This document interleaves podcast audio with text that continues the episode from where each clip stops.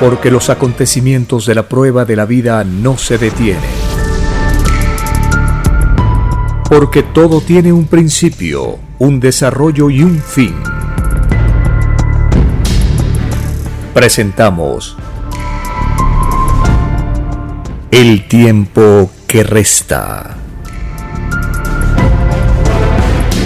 Una gran oportunidad para cambiar nuestros destinos y la vida.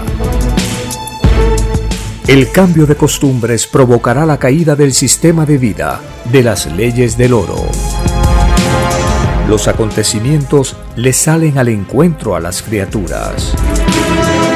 Una nueva revelación, escrita por Alfa y Omega, se extiende por el mundo.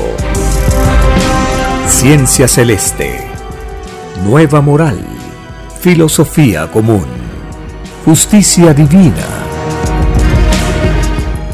el tiempo que resta.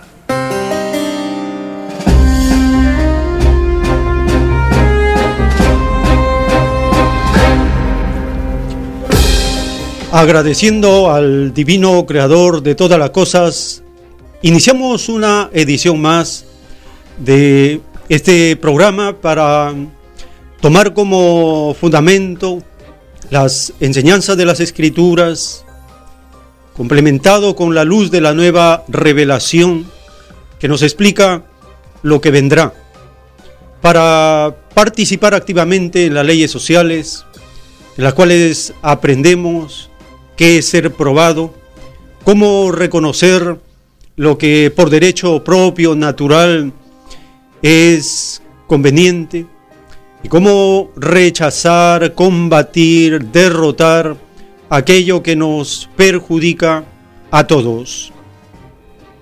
Bienvenidos.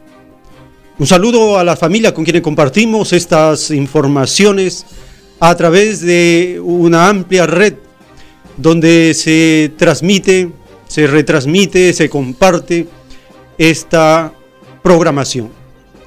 Por la señal de la amplitud modulada 1010 desde Lima, Perú, por las frecuencias moduladas en la ciudad de Lima, por el servidor de la página web radiocielo.com.pe, a través de la plataforma mundial de radios digitales radio.garden.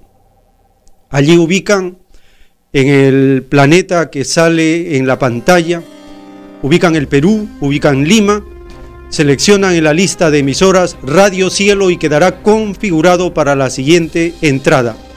A través de la plataforma de podcast, la más conocida Spotify, Anchor, Google Podcast y muchas más. Simultáneamente los programas editados de la semana. Y por el canal de YouTube, El tiempo que resta les agradecemos a todos aquellos que nos acompañan en esta jornada informativa. Empezaremos tomando en cuenta una parábola de Jesús de Nazaret. Cristo enseñó al pueblo, enseñó a los moradores del mundo antiguo a través de parábolas cómo deben ser las relaciones entre los seres humanos, cómo deben desarrollarse las fuerzas productivas, cómo debe ser el modo de producción para que los seres humanos disfrutemos de un bienestar igualitario. En el libro de Mateo, capítulo 21, del verso 28 en adelante, está escrita esta parábola de los dos hijos. Dijo Jesús de Nazaret, pero ¿qué os parece? Un hombre tenía dos hijos y acercándose al primero, le dijo, Hijo, ve hoy a trabajar en mi viña. Respondiendo el hijo le dijo al padre, no quiero, pero después, arrepentido, fue a trabajar. Y acercándose al otro hijo, le dijo de la misma manera. Y respondiendo él dijo, sí, Señor, voy. Y este hijo no fue a trabajar. Jesús de Nazaret les pregunta a la multitud, ¿cuál de los dos hizo la voluntad de su Padre? Dijeron ellos, el primero. Jesús les dijo, de verdad os digo que los publicanos y las rameras van delante de vosotros al reino de Dios. Porque vino a vosotros Juan en camino de justicia y no le creísteis. Pero los publicanos y las rameras le creyeron. Y vosotros, viendo esto, no os arrepentisteis después para creerle. Parábola de los dos hijos, libro de Mateo capítulo 21, del verso 28 al 32. ¿Qué representan estos dos hijos en la sociedad, en el mundo? Representan dos concepciones, dos organizaciones, dos sistemas de vida, representan dos formas de gobierno, dos modos de producción, representan dos relaciones de producción entre las criaturas. Lo vamos a interpretar de la siguiente manera. Intentamos interpretar esta parábola. ¿Por qué? Porque dijo Jesús, escudriñad las escrituras, que significa interpretar las escrituras. ¿Cómo la vamos a interpretar?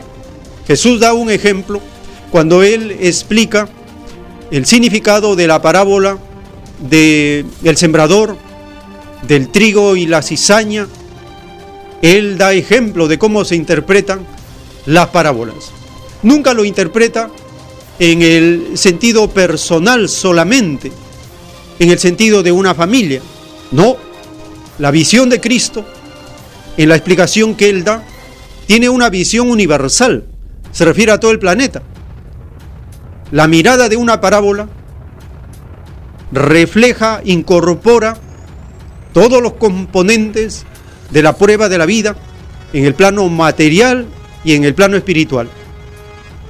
Un hijo, el que dice que no va a trabajar, pero después arrepentido trabaja.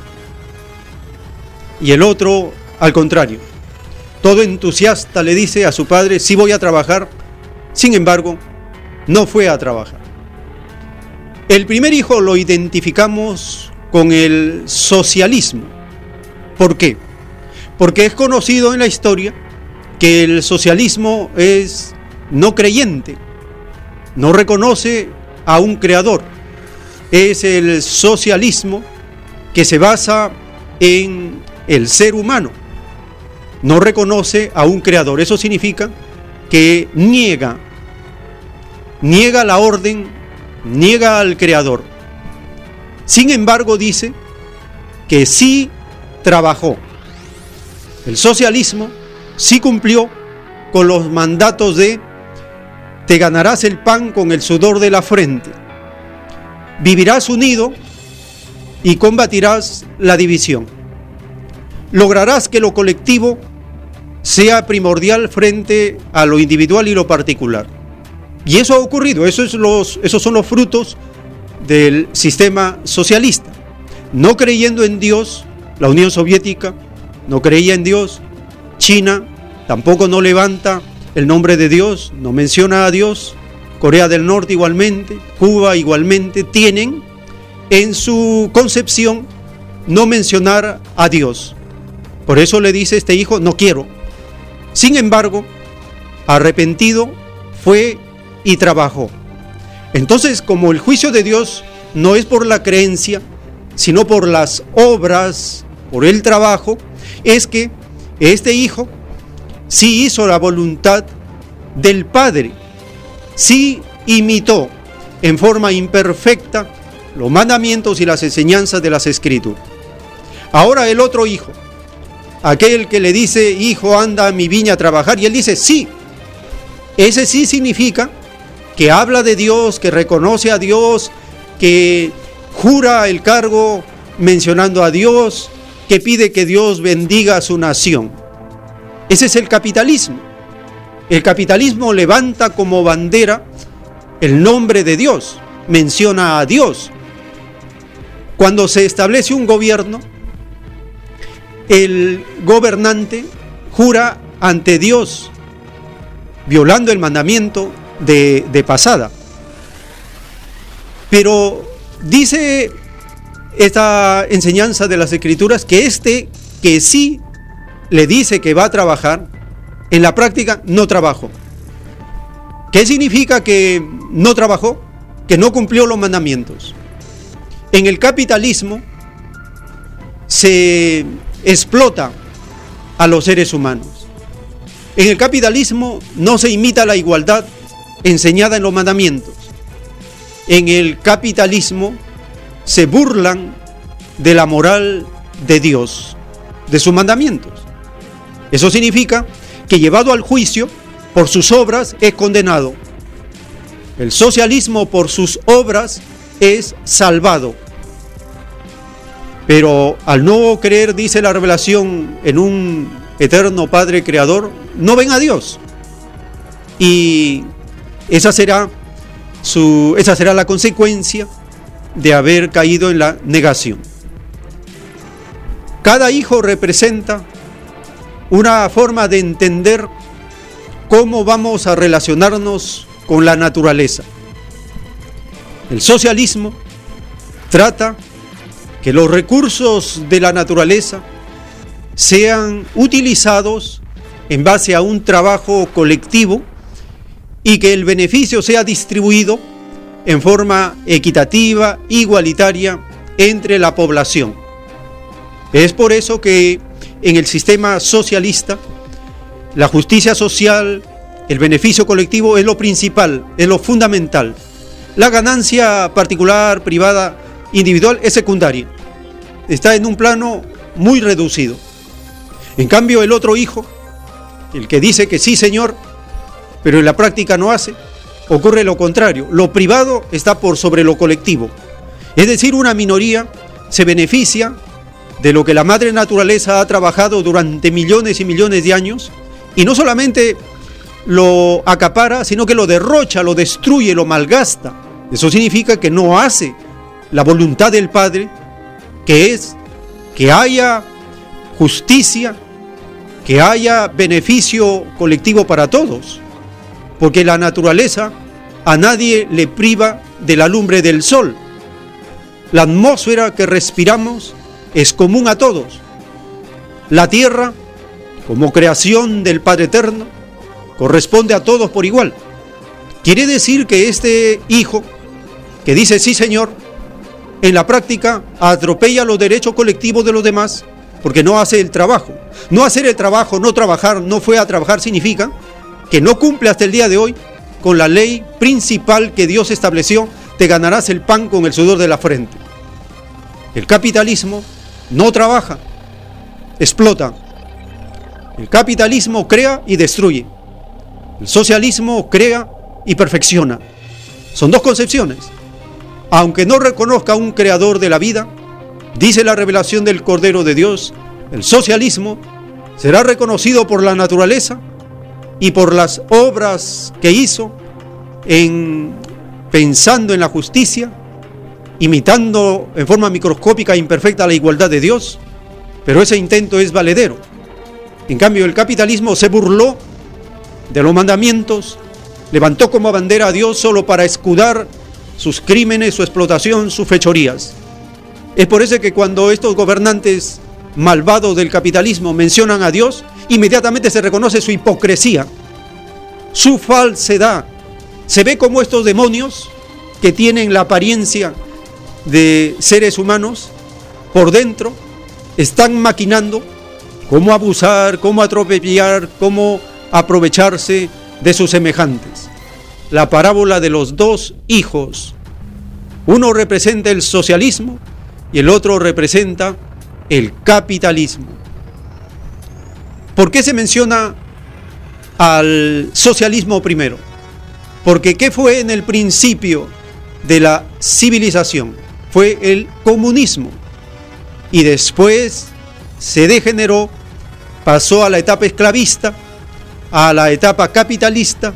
Estamos en la época imperialista, pero el socialismo, como una imitación imperfecta de la voluntad de Dios, dará lugar al perfeccionamiento, que significa el comunismo celestial con filosofía de niño instaurado en la tierra y que fue anunciado como el reino de los cielos, el reino de Dios para este mundo. Queremos entonces compartir esta interpretación. Es una de las tantas que se le puede dar a esta parábola, porque toda parábola de Dios no tiene límites en interpretación, en comprensión, en entendimiento. Esta es una interpretación que compartimos. Pueden tener otras interpretaciones y trataremos de verificarla en la realidad para ver si esta es más cercana a la esencia de la parábola, para ver si es que se logró comprender el mensaje de esta enseñanza del Hijo de Dios. Tomando entonces como referencia esta parábola de las Escrituras, Compartimos un pequeño párrafo de la doctrina del Cordero de Dios y luego empezaremos con una aclaración, una explicación del profesor Julio Anguita, integrante del Partido Comunista de España, acerca de lo que significa el modo de producción capitalista y iremos comparando con el modo de producción socialista para poder distinguir con facilidad cuáles son las diferencias entre estas dos concepciones, estas dos alternativas, estos dos caminos, estas dos pruebas y propuestas que tenemos al frente. Dice la revelación del Cordero de Dios. La propiedad privada no debió existir jamás en este mundo. Dice la revelación la propiedad privada no debió existir jamás en este mundo, porque mis mandamientos no mandan a hacerse ricos. Nadie nace con propiedad privada. Es la ley de los hombres la que no le da otra alternativa. Y todo tentador de la ciencia del bien no entra tampoco al reino. El llamado capitalismo os ilusionó por un instante, y basta un instante de violación en vuestras existencias y no se entra al reino de los cielos. Escrito por el enviado, Alfa y Omega.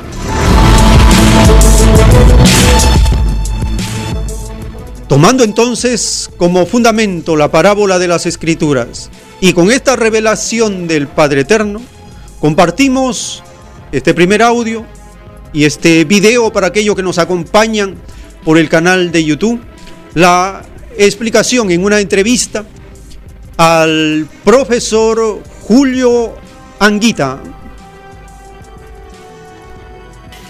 Es una auténtica barbaridad lo que está ocurriendo en España. Todos saben, todos saben perfectamente que la juventud española no tiene ningún futuro. Y aquí quiero decirlo a la cámara. Chavales que me estáis viendo, no tenéis futuro alguno, salvo que cambiéis, no que os cambien los demás, ¿eh? que luchéis para que os lo cambien. Eso está dicho del año 96. Si queréis, coger hoy, entrar en internet y pulsáis Informe Petras es un informe que se hizo en el año 1996 por un sociólogo. El gobierno español se lo encargó. Cuando terminó y se lo presentó al gobierno español, el gobierno español le pagó y lo guardó en un cajón. El profesor Petras, que era amigo mío, me dio un ejemplar y hoy está en internet. Se dijo en el año 96. Estamos ante la primera generación de jóvenes que van a vivir peor que sus padres. Pero dijo otra cosa terrible, y oíla bien, pero es una generación criada entre algodones, no está acostumbrada a la lucha. Este es el problema. Este país no tiene ningún futuro, salvo lo que dure el sol, lo que dure en las playas, el turismo. Y punto. Entonces hasta ahora la gente había vivido mejor que sus antepasados hasta que eso bruscamente se cortó. Claro, esto está ocurriendo en un momento en que, además es lógico, cuando hay mayor capacidad técnica, hay más máquinas, hay otros procesos económicos, pues naturalmente eso se tiende a que haya eh, menos falta de mano de obra. Pero para eso hay otros yacimientos de trabajo en medio ambiente, en educación, en salud, en bienestar social. Hay una distinción muy importante que la gente tendría que tener clara. No es lo mismo empleo que trabajo. Empleo es el puesto de trabajo que tú encuentras o te dan. Pero el trabajo es todo lo que hay que hacer en beneficio de la humanidad. Lo que pasa es que el capitalismo solamente habla de empleo y no quiere hablar de trabajo. Porque si yo tuviese desde las instituciones del Estado que hacer que hubiese más médicos, más enfermeras, eh, más cuidadores, más profesores, o todo un conjunto de personas trabajando en la cuestión de medio ambiente, eh, en, la, repoblación forestal, en los recursos hídricos, eso es trabajo, pero dice el capitalismo, pero es un empleo que no es rentable. Esa es la lucha, que hay trabajo, aunque el capitalismo no dé empleo. Claro, estas cuestiones hay que debatirlas. Porque si no, dice el señor Rivera, que por ejemplo lo vi ayer, diciendo, el Estado no puede dar trabajo. ¿Quién dice que no? Entonces, ¿usted quién le paga a los profesores? Pero claro, este señor expresa un pensamiento que es el del capitalismo. Y muchas veces en las organizaciones obreras ese pensamiento ha anidado. Mi hijo pequeño, que a pesar de ser bastante pequeño, es muy consciente, supongo que porque en casa no hablamos tanto de fútbol, sino bastante más de filosofía, decía el otro día que capitalismo era una expresión del, del egoísmo humano. ¿Andamos desencaminados a pesar de ser tan pequeño? No, no, es que es lógico tengo en cuenta de que el capitalismo tiene una lógica. Está impulsado por sus genes, que es la ganancia. El canto mayor al capitalismo se hace en el manifiesto comunista de Carlos Marx y Federico Engels, cuando dice ha hecho maravillas mayores que las pirámides de Egipto, porque ha removido todo, pero dice a continuación, pero eso lleva en su seno la destrucción. Claro, entonces el capitalismo, pero es que hay una cosa cuando hablamos del capitalismo, todo el mundo estamos pensando en el Banco de Santander, que también. Estamos pensando en las 35 empresas de, de Endesa, también. Pero yo estoy hablando, aparte de ellos, de nosotros mismos, de tu trabajador, de yo profesor. Somos parte del sistema en cuanto consumimos, en cuanto decimos que la iniciativa privada tiene la única creadora de empleo. No es verdad. Cuando defendemos y creemos que lo público no tiene sentido, no es verdad. O sea, el sistema capitalista es una visión del mundo. Y lo que no podemos es combatirla en el aspecto económico y asumir sus valores. Es decir, yo no puedo ser luchador obrero en el sindicato, votante después de la derecha, culturalmente pues ser un seguidor de la cultura de derechas, en la familia portarme como un, como un cafre. No, no, me han descompuesto toda mi personalidad. Tengo que ser uno que responda con coherencia a todas esas situaciones que hay fuera. Entonces la lucha contra el capitalismo será mejor. El tiempo que resta.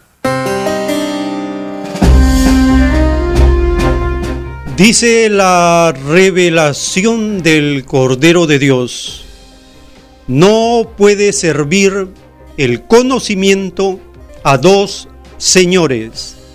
No se puede servir a dos causas, porque una divide a la otra. Vosotros os dividís porque creáis y destruís. Hacéis con otros lo que a vosotros no os gustaría que os hiciesen. Y de verdad os digo que todo militar, al tener en su mente una idea que se divide entre la paz y la guerra se divide a sí mismo. y su poder creador en el reino se anula. Escrito por el enviado Alfa y Omega. La revelación del Cordero de Dios nos dice, la ciencia del bien y del mal representa esa contradicción que un modo de producción como el capitalista lleva en su propia esencia, en sus genes, crea y destruye, hace cosas buenas y malas, habla de moral pero es inmoral, habla de paz pero esconde armas, habla de justicia pero compra y vende la justicia.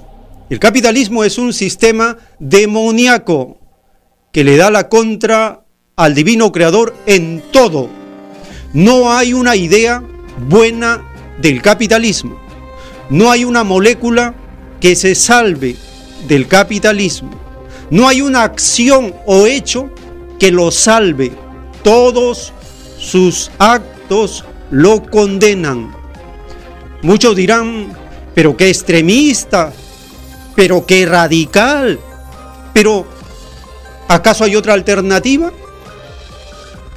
Esa sería una justificación. Y el capitalismo no tiene justificación. Porque la ley común de la naturaleza nos enseña que sí es posible organizarnos en una forma opuesta al capitalismo. El socialismo es una etapa de transición, es una avanzada, es una perfección frente al sistema imperfecto que se basa en la propiedad privada.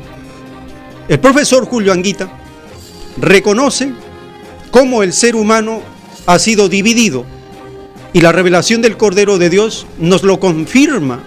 Estamos divididos en mente, estamos divididos en el plano moral, que significa que nos vemos obligados a aceptar las leyes humanas, sabiendo que son injustas, ilegítimas, que son inmorales. La Fuerza Armada obliga a aceptar esa imposición del sistema de vida de los acomplejados al oro. Este sistema, por lo tanto, es condenado. ¿Qué significa condenado? Que no tiene futuro. Y se puede ver en la sociedad. Los jóvenes y los niños reconocen que este sistema les ha destruido su futuro. Y ahí la causa de las protestas mundiales.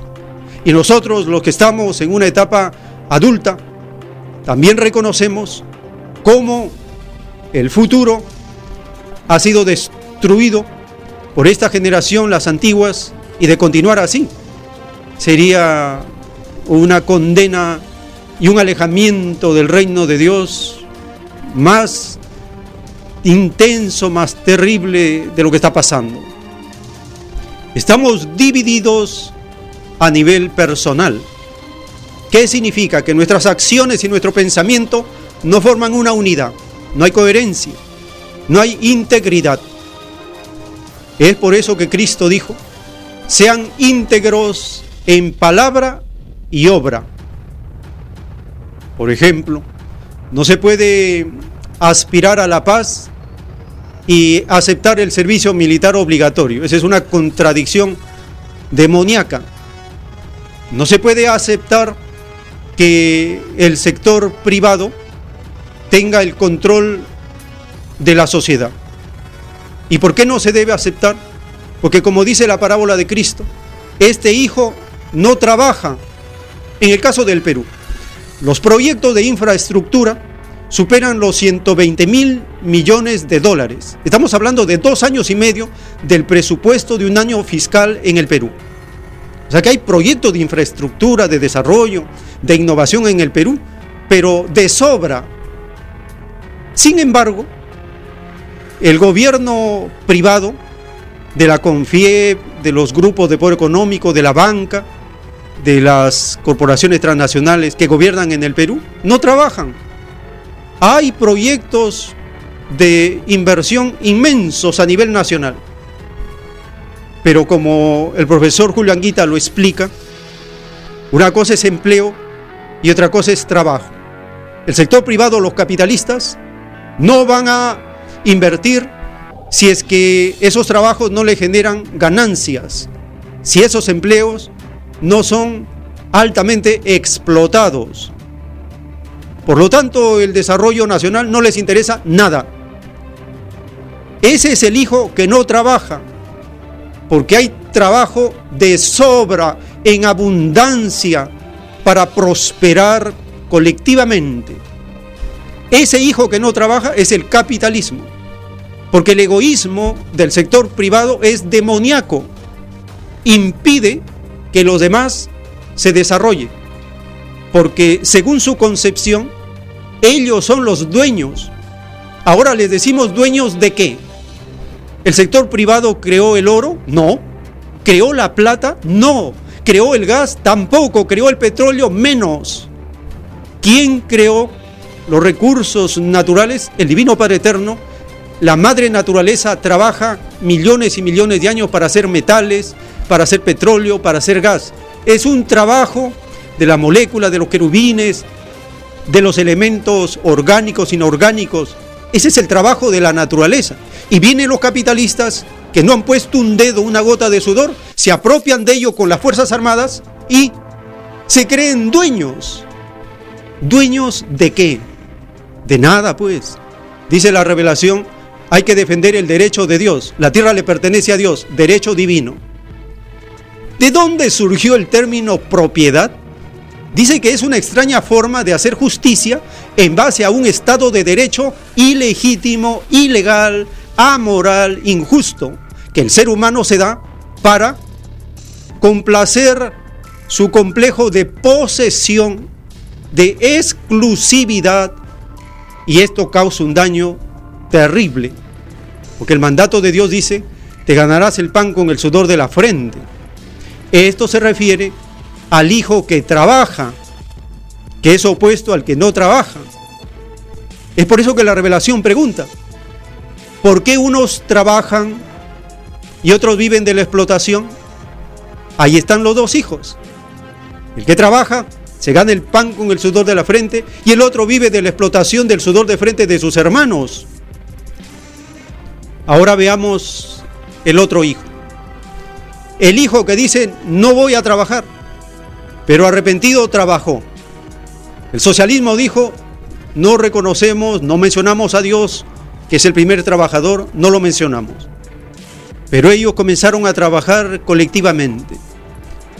El modo de producción socialista se basa en desarrollar las fuerzas productivas al máximo para que las relaciones de producción entre los seres humanos no sean de opresión, sino que sean de solidaridad, de ayuda mutua y que sean pensando en lo colectivo primero y lo privado, lo particular, lo individual, secundario. Y esto lo confirma la doctrina del Cordero de Dios. Claramente un título dice, para el capitalismo la ganancia fue lo fundamental y lo social fue secundario. En cambio dice, para el socialismo lo social fue lo fundamental y la ganancia fue secundario. Ahí están los dos hijos, los dos sistemas de vida las dos concepciones, las dos morales, los dos trabajadores. Trabajar en el capitalismo es trabajar con yugo, dice la doctrina del Cordero de Dios. Trabajar con yugo es la inmoralidad de los hombres. El socialismo al eliminar la explotación del hombre por el hombre, se trabaja sin yugo y entonces se acerca a la moral de Dios. ¿Qué sistema de vida cumple la enseñanza bíblica que dice, el que no trabaja no come. ¿Lo cumple el capitalismo? No, porque los que no trabajan, los capitalistas, comen y viven y disfrutan por todos.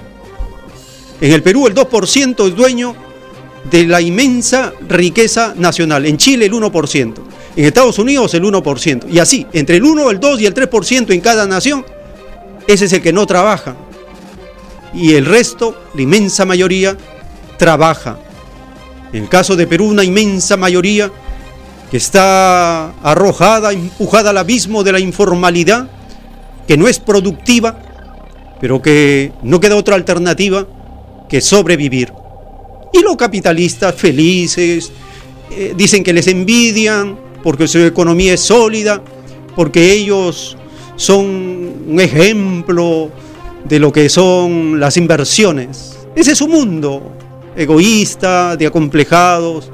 Es una reducción mental para poder entender lo que es la economía, lo que es la producción, la distribución, el consumo, lo que es en general las relaciones humanas y el beneficio que se logra rápidamente cuando las fuerzas productivas no tienen bloqueos y benefician a los trabajadores.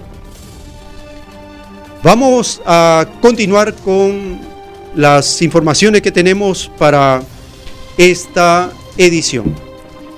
Y en el marco de los dos hijos, veremos cómo la crisis neoliberal golpea al Perú, golpea a Ecuador, golpea a México, golpea a Chile, golpea a Argentina, golpea Brasil, etc. Cómo este hijo que no trabaja, que podemos llamarle en esta etapa con su etiqueta neoliberal, este neoliberal que no trabaja, está en crisis, está dividido a sí mismo, está agonizando, está aferrándose a la fuerza a como dé lugar, pero esto no le va a durar mucho tiempo. Dice la revelación, se ilusionan en un poder temporal y no saben ni siquiera por qué están ahí. Están ahí y no saben por qué. Nosotros como trabajadores tenemos que saber por qué. Y esa es la intención de estas informaciones. Saber y diferenciar cómo la división de este hijo que no trabaja está llegando a una etapa terminal. Y es una gran oportunidad para nosotros, el otro hijo que trabajamos, desencadenar todas las fuerzas productivas que no tengan bloqueo, que no tengan egoísmo y que permitan que haya un beneficio colectivo en corto tiempo. Compartimos lo sucedido la primera semana de octubre de 2019 en el Perú y la prensa internacional lo ha informado ampliamente. Compartimos cómo es que la población en un entusiasmo sale a repudiar a este Congreso que es una cueva de traidores, de vendepatrias, son zánganos que no trabajan, ellos son los que dan las leyes para que la devolución de impuestos de IGB a las mineras, a las corporaciones, siga. Ellos son los que aprueban por medio de lobbies que continúen las exoneraciones tributarias. Ellos son los que se hacen los ciegos frente a la ilusión, la evasión y otras tropelías de este hijo que no trabaja, el capitalismo. Organizaciones civiles, políticas y sindicatos convocaron este jueves a marchar en Lima en apoyo de las decisiones del mandatario Martín Vizcarra que tienen que ver con la disolución del Congreso tras meses de enfrentamientos políticos. Miles de personas se manifestaron en el centro histórico de la capital peruana, desde la Plaza San Martín hasta el Parlamento, cerrado por la Policía Nacional.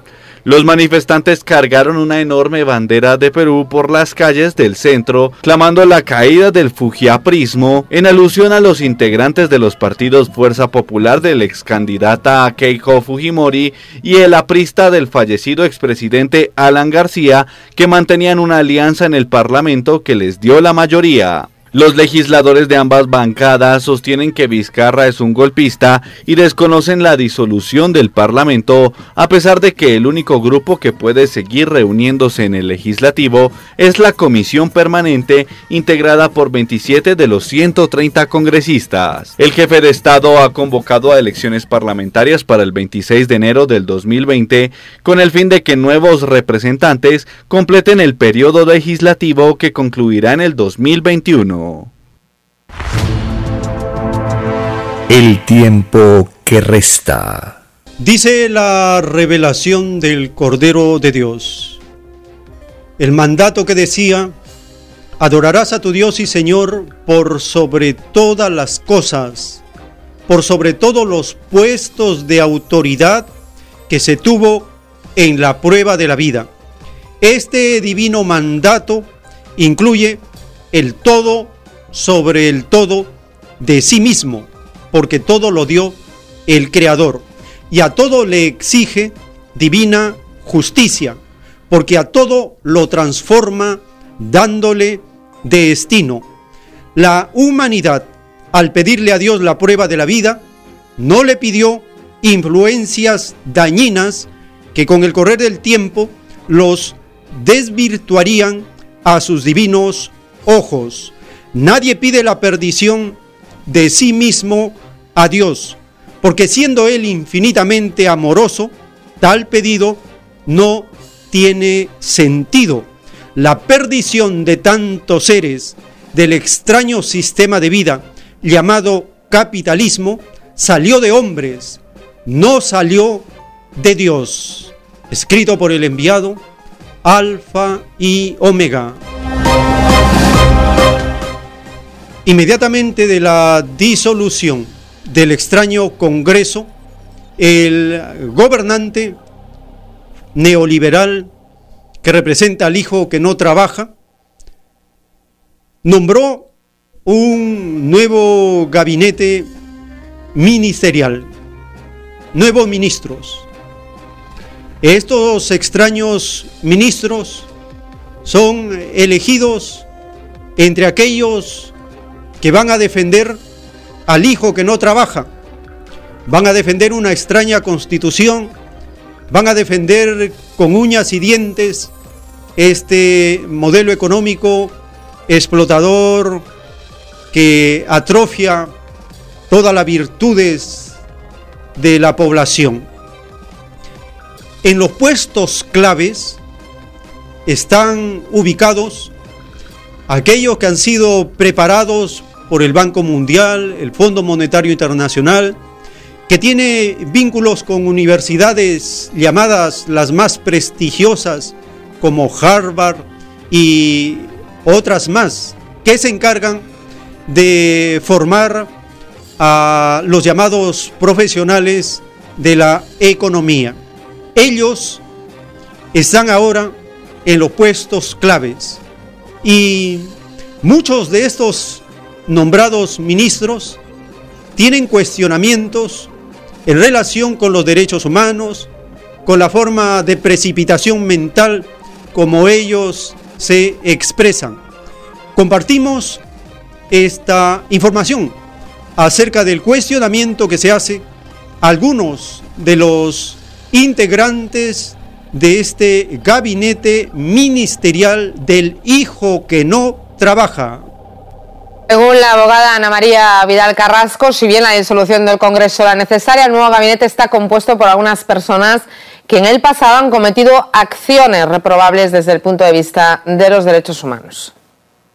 Eh, a ver, eh, si bien la medida constitucional de la disolución del Congreso ha sido una medida necesaria para enfrentar la corrupción que eh, envuelve a los congresistas relacionados con el escándalo de Odebrecht y los montos de dinero entregados por esa empresa, estamos todavía con dudas y evaluando sobre el nuevo gabinete ministerial, dado que permanecen personas en puestos importantes, claves, que no han tenido una buena performance en los derechos humanos. Estamos hablando del ministro del Interior, quien está a cargo de la policía, el señor Morán, que em, no, no, ha tenido un buen desempeño en materia de derechos humanos y también nos llama la atención el nombramiento del señor Petrosi en la cartera de cultura. La cartera de cultura está a cargo de de temas tan importantes como el de los derechos de los pueblos indígenas o como eh, la memoria frente al conflicto armado interno. Y ya tuvo en anteriores oportunidades declaraciones que iban en contra del de, eh, lugar de la memoria, que es el museo ícono para recordar nuestro conflicto armado interno, ya tuvo declaraciones llamando a la censura en este, en este lugar de la memoria, en este museo. Por eso todavía creo que le falta todavía afinar a este nuevo gabinete. El tiempo que resta.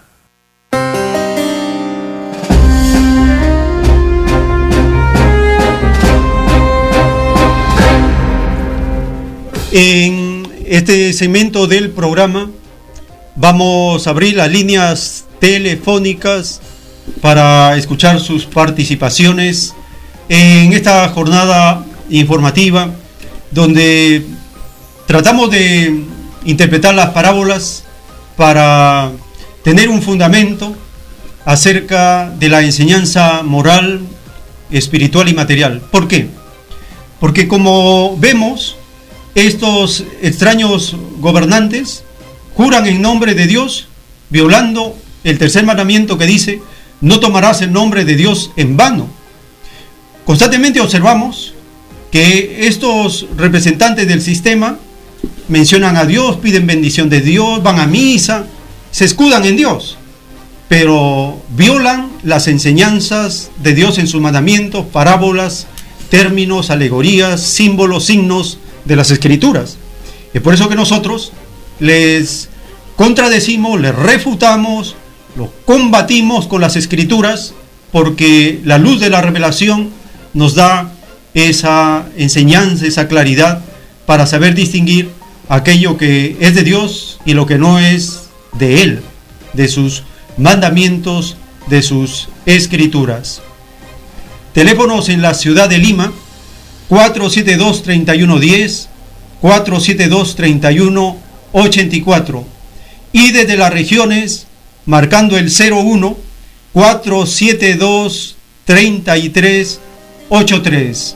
Estamos compartiendo las informaciones acerca de la gran oportunidad que se abre a los pueblos de la nación para proponer otro sistema de vida. Tenemos una comunicación su nombre, de dónde nos está llamando.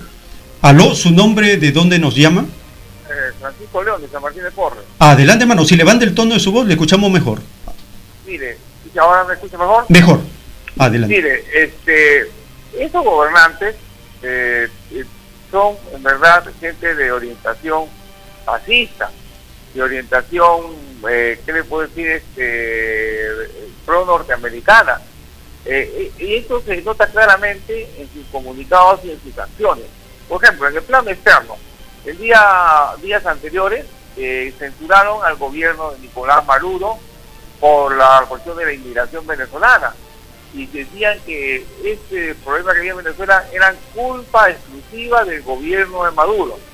Es decir, para nada, ni con el pétalo de una rosa, tocaron al gobierno norteamericano que abiertamente hace injerencia, sabotaje, robo y acto de terrorismo contra el gobierno venezolano. Estos gobiernos jamás tocan la política externa injerencista e imperialista de los Estados Unidos contra los pueblos del mundo. De la misma manera, acá a nivel local, estos señores nos vienen engañando porque si seguimos con este modelo económico, seguiremos progresando. Pero aquí en el Perú los únicos que progresan son aquellos que están con la corrupción del gobierno. Es el narcotráfico. Y para eso usan a los medios de comunicación y al sistema educativo que de la época del primer gobierno de Alan García sacaron cursos ¿no? en la educación de los, de los alumnos que serían muy importantes para discernir la realidad. Y es más, no solamente lo han hecho a nivel de la secundaria, también lo han hecho a nivel universitario, donde muchas materias fueron, eh, ¿qué le puedo decir?, eh, sacadas, ¿no?, preferidas, para que formar un tipo de individuo que acepte esta situación como algo natural y que más bien busque eh, llegar al gobierno o a algún cargo para seguir robando al país. Muy agradecido. Muchas gracias, hermano, por tu participación. Tenemos una nueva comunicación. Aló, ¿de dónde nos está llamando? Aló. ¿Aló? Sí, aló. Ah, adelante, hermano, le estamos escuchando. Sí, desde Montaño la Néstor Alain. Bueno, bueno, hermano, este, gracias. Quisiera manifestar lo siguiente, dos puntos. Eh, eh, en este momento actual en que vivimos, sabemos que la, eh, la coyuntura política implica lo que ya los ministros han hecho, ¿no? Juramentación, inclusive como dicen los, los, que, juramen, los que los juramentan, dicen juráis en nombre de Dios y de estos santos evangelios. Ese término debemos nosotros condenarlo en el sentido de que debemos exigir a estos que juramentan, uno, están violando la ley de Dios que no necesita juramentar, ¿no? Deben ellos prometer, por un lado, y por otro lado, exigir que se sepan por lo menos algo de las escrituras, por lo menos los diez mandamientos, porque juramentan en base a algo que no saben ni siquiera conocen las escrituras, menos pues lo van a aplicar. Eso en primer lugar. Y por otro lado, eh, hay, eh, aquí en cambio estoy escuchando varias personas en el sentido de que piensan, eh, me imagino que son religiosos, evangélicos tal vez, que piensan que el reino de Dios o la restauración de este sistema de corrupción o los problemas que estamos viviendo, Dios lo va a solucionar y de la noche a la mañana vamos a recibir esa bendición y punto, se acabó. Como que inclusive están hablando mal de los que luchan por un sistema social justo, de los socialistas y de los comunistas, en un sentido así total. Entonces, estos personajes sabemos que están influenciados por el sistema neoliberal, porque la clásica de ellos es que Dios lo va a solucionar todo, ¿no? Como que no vamos a nosotros necesitar de ni luchas sociales, ni de esforzarnos por alcanzar la justicia, porque ya Dios viene y Él lo va a poner las cosas en su justo lugar.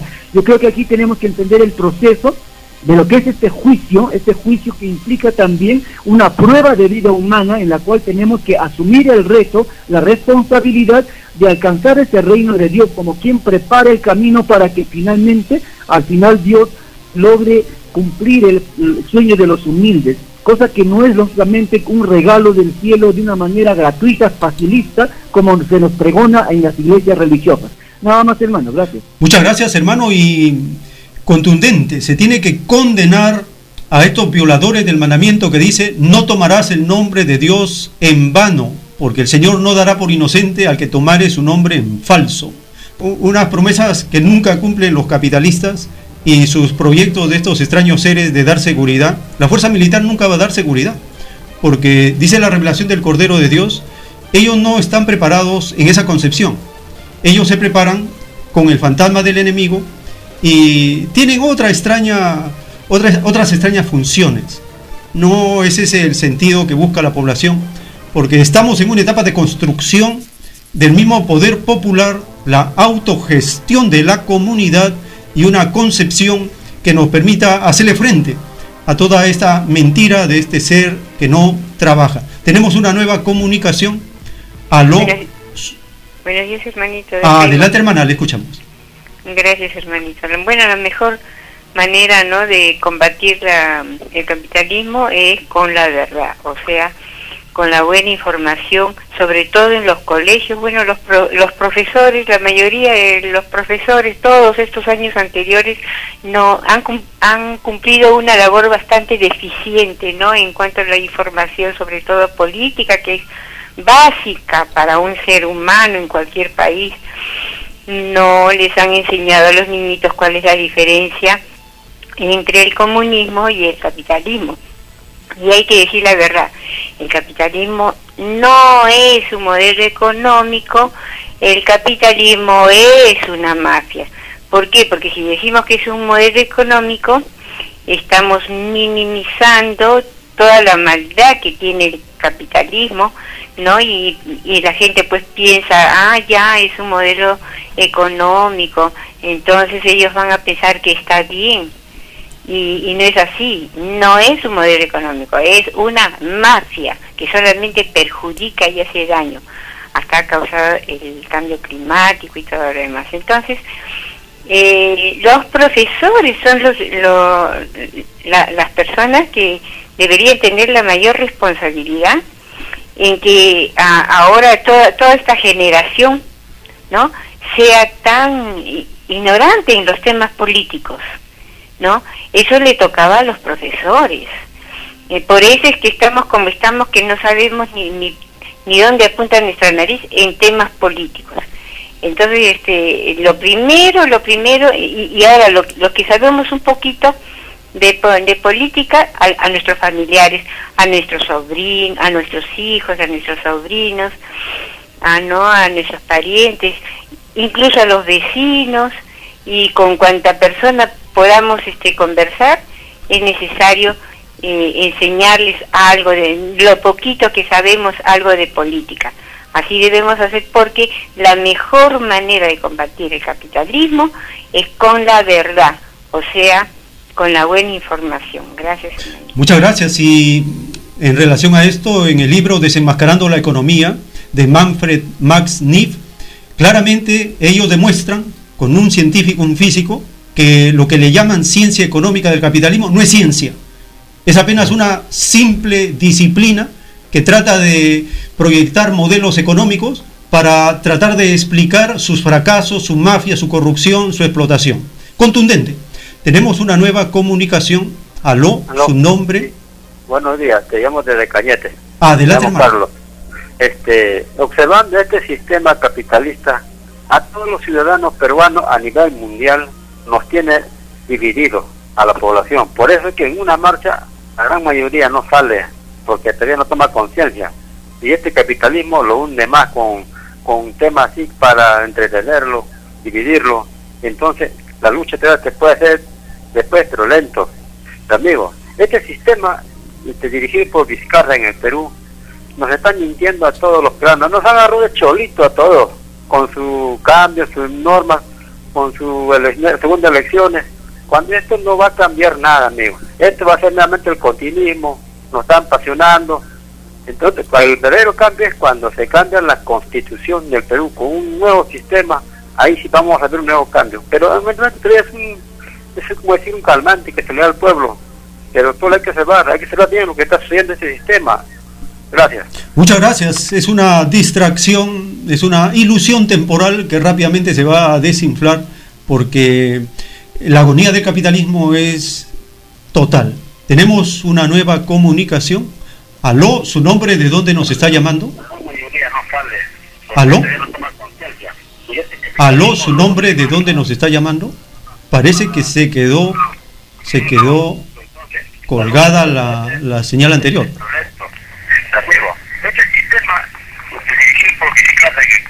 No, Este, se está repitiendo, se está repitiendo la llamada anterior en diferido.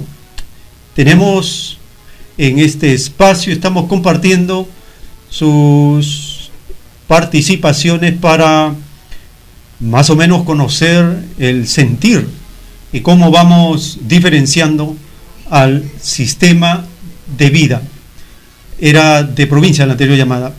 Claro, siempre hay este problema del diferido en unos segundos.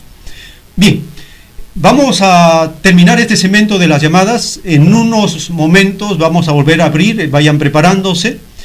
Estamos en, esta, en este segmento con la presencia de nuestro hermano Enrique. Con él vamos a compartir, luego de escuchar este breve audio, donde el nuevo primer ministro, el premier Ceballos, ante una pregunta que le hace un locutor de la prensa derechista de Lima, Perú, si es que el modelo económico va a ser cambiado y cuando en forma contundente el representante del sistema capitalista le responde acerca de que el modelo económico no va a ser cambiado. Ceballos, el premier, le responde y le da la certeza al locutor de la prensa derechista que no va a ser cambiado entonces él queda como aliviado.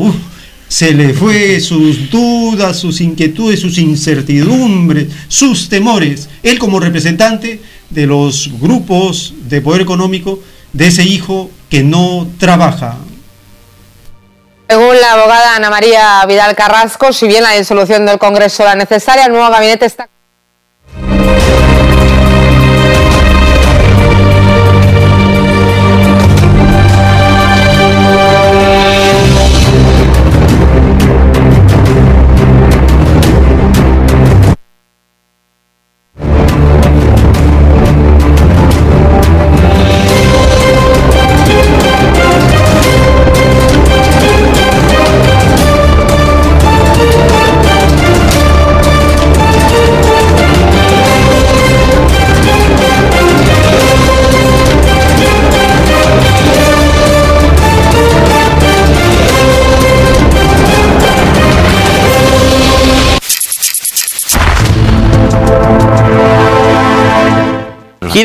Vizcarra cambiar el modelo económico? En absoluto. ¿Quiere cambiar la constitución? En absoluto. ¿Quiere ir a un modelo socialista? Descartamos. Todos esos adjetivos y comentarios de chavistas, de comunistas, los descartamos. Este es un gobierno democrático y apegado a la constitución. Bueno, pero me refiero al tema económico. Sí, obviamente. El modelo económico está predeterminado, economía social de mercado, está predeterminado en la constitución del Estado. O sea, eh, en ese sentido usted garantiza, sobre todo, repito, para acabar con este tema de incertidumbre, que no va a haber cambio en la orientación. No, definitivamente. En la política económica. Este, ya le comentaba antes, esta es una economía sólida, mejor apreciada afuera que dentro eh, del país. ¿Por qué cambiar esos lineamientos? Obviamente habrá que establecer algunas políticas de carácter social, posiblemente para una mejor, eh, una mejor percepción ciudadana, ¿no? Pero en las líneas maestras que orientan y definen nuestra política económica, tiene por qué cambiar. Premier, muchas gracias por su visita, muy amable. usted, don Carlos, buen día. Vicente Ceballos estuvo con nosotros. El tiempo que resta.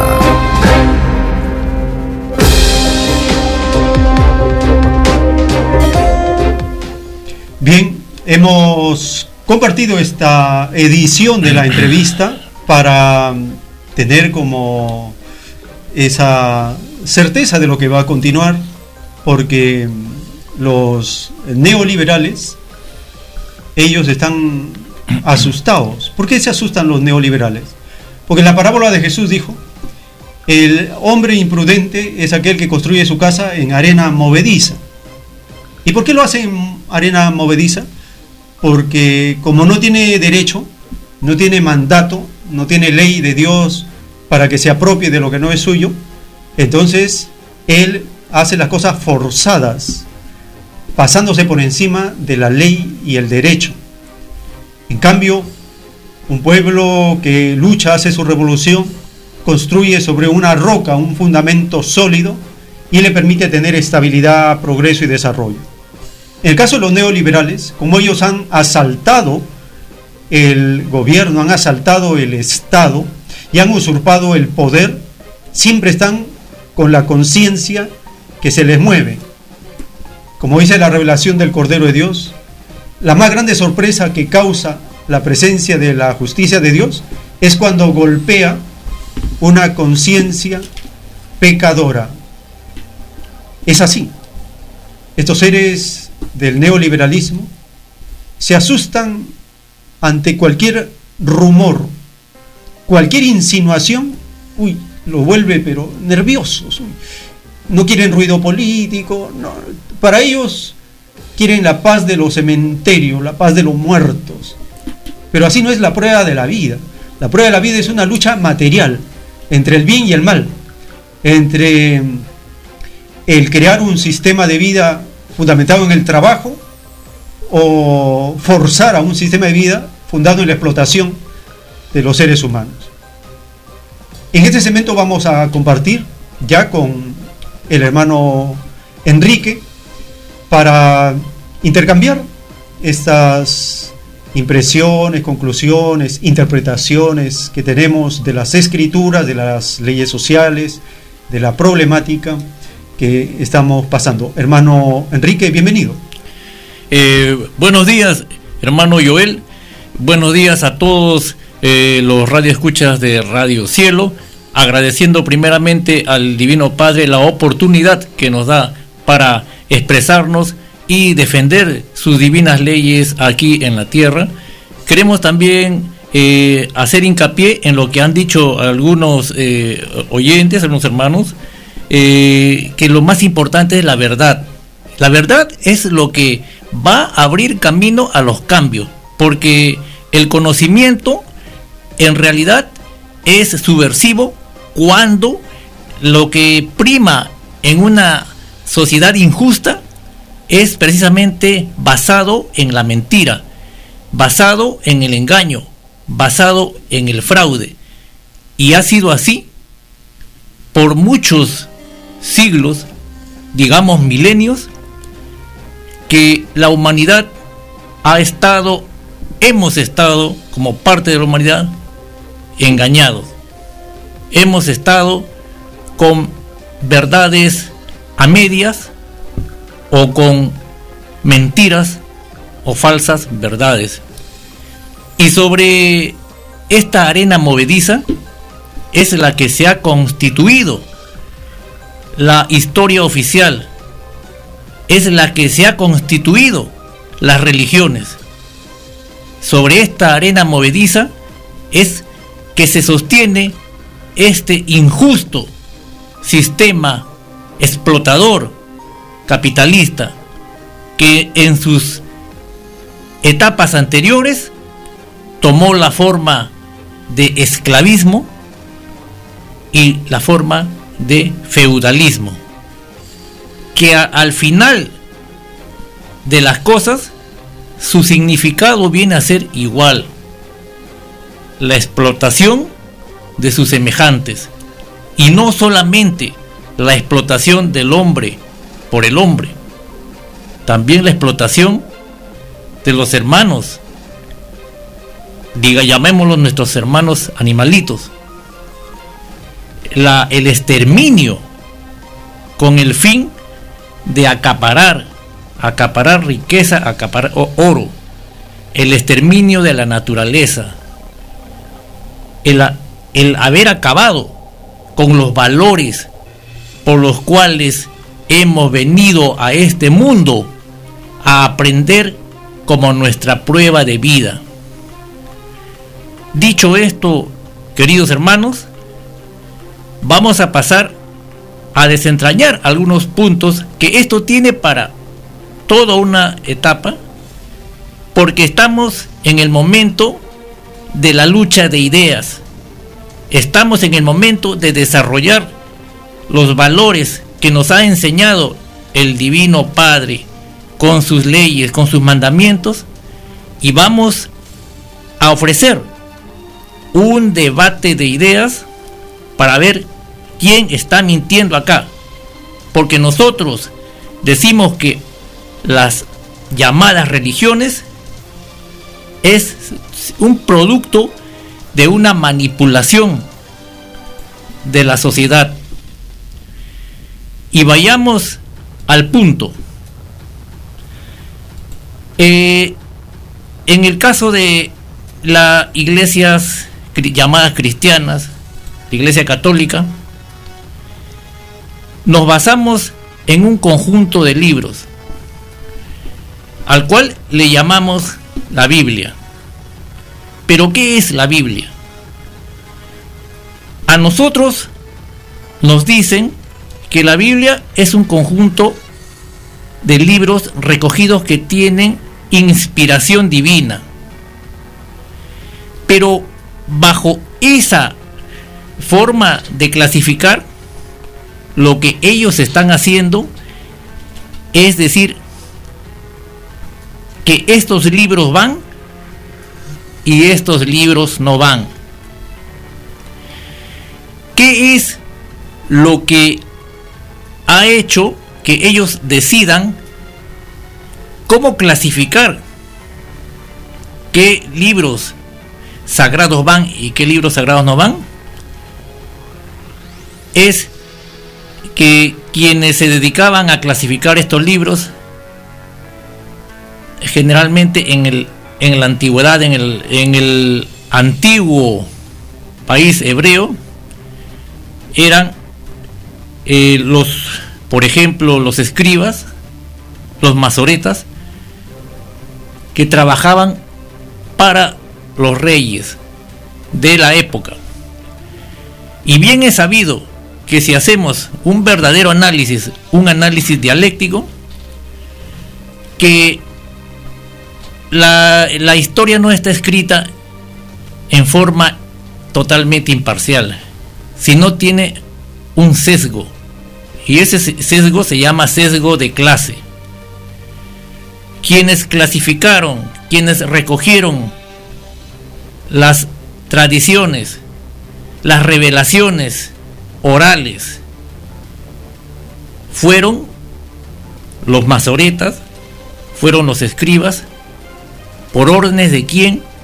Por órdenes de los reyes, por órdenes de un sistema aristocrático hebreo y un sistema de reyes, un sistema aristocrático que desobedeció al Divino Padre, que desobedeció al Padre Jehová, cuando la orden que se tuvo para esa nación, la nación hebrea, era ser una nación que dé el ejemplo de igualdad, una nación que dé el ejemplo de vida comunal, una nación que dé el ejemplo de comunión con el Padre Eterno, demostrando que ser el único país en la cual no había reyes, sino eran gobernados por jueces.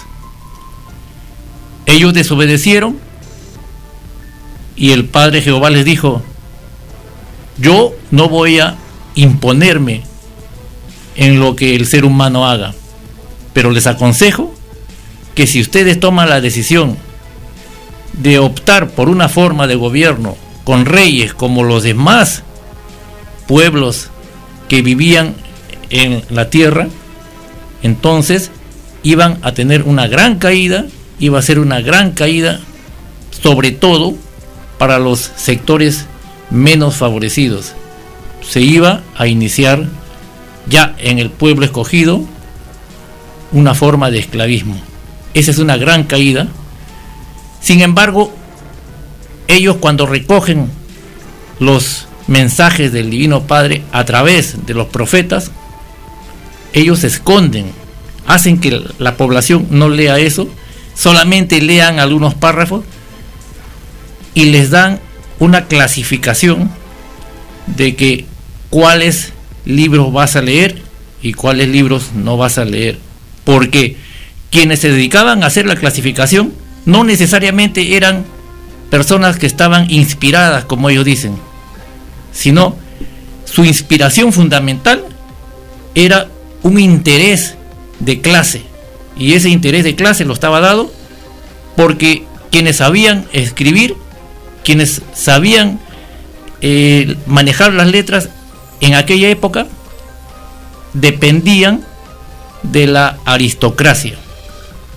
Por eso Marx muy bien analiza cuando dice de que la historia está escrita y está determinada por la clase social que la escribe.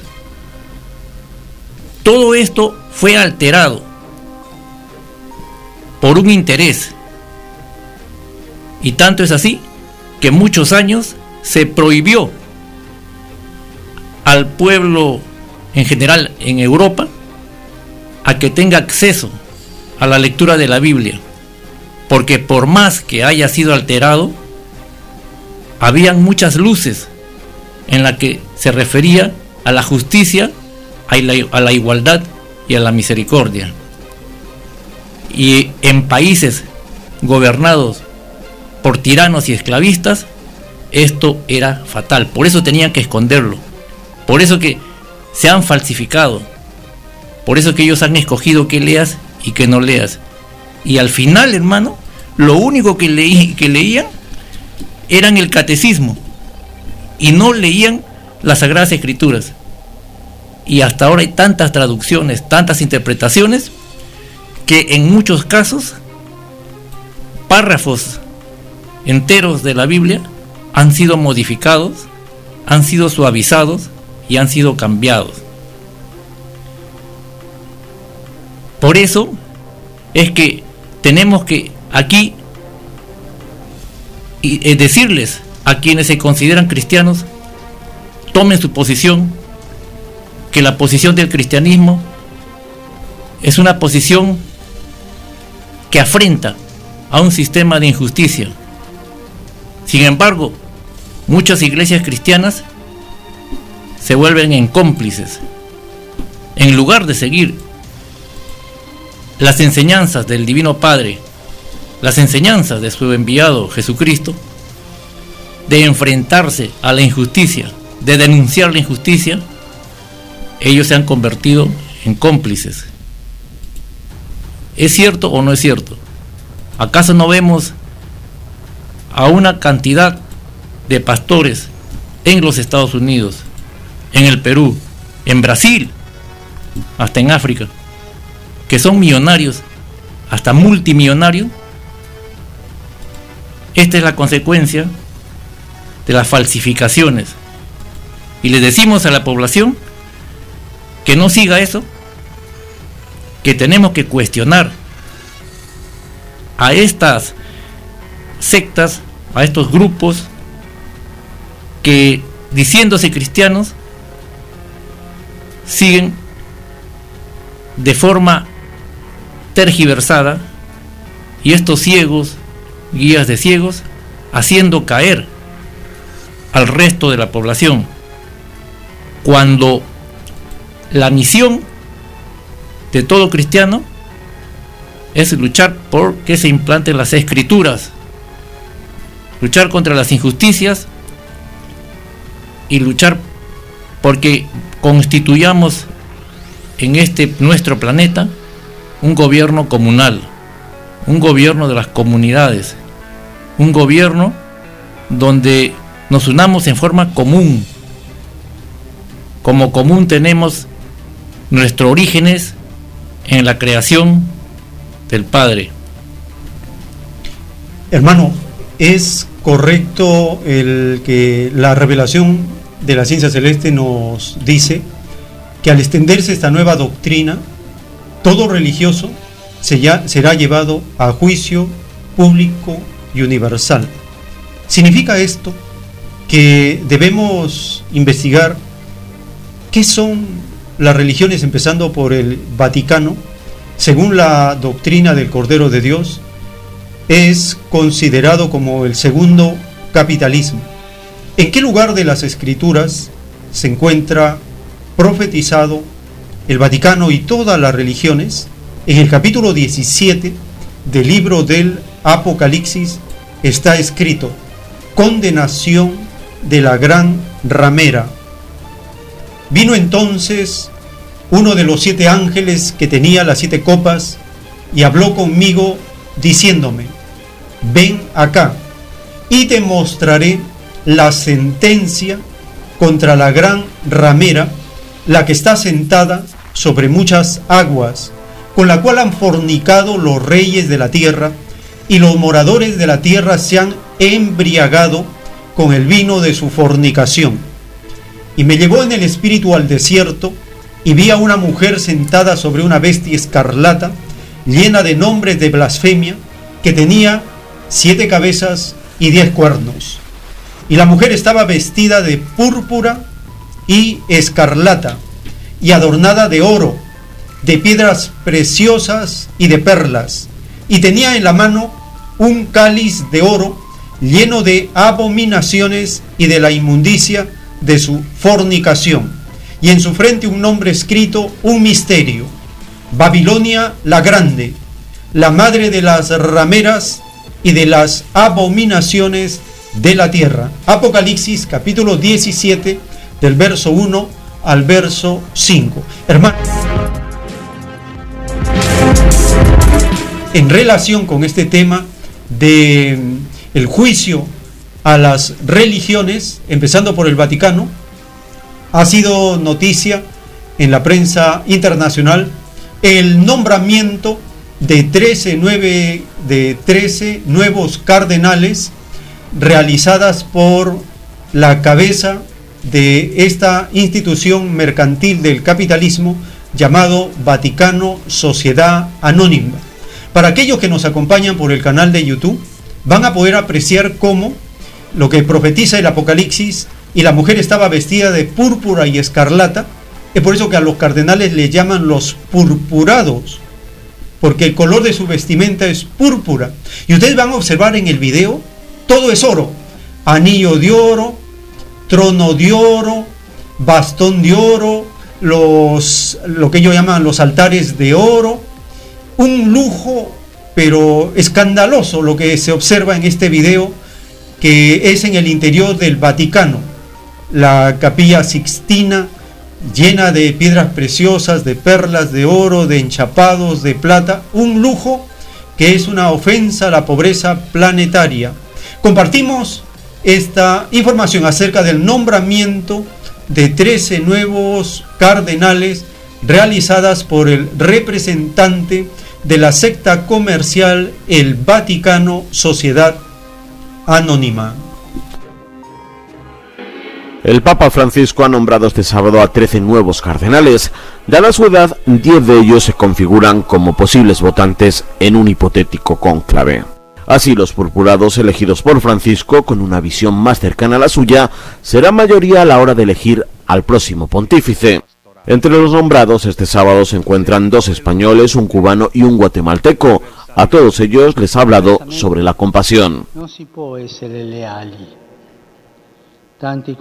Muchos comportamientos desleales de hombres de la Iglesia dependen de la falta de este sentido de compasión y de mirar a otra parte.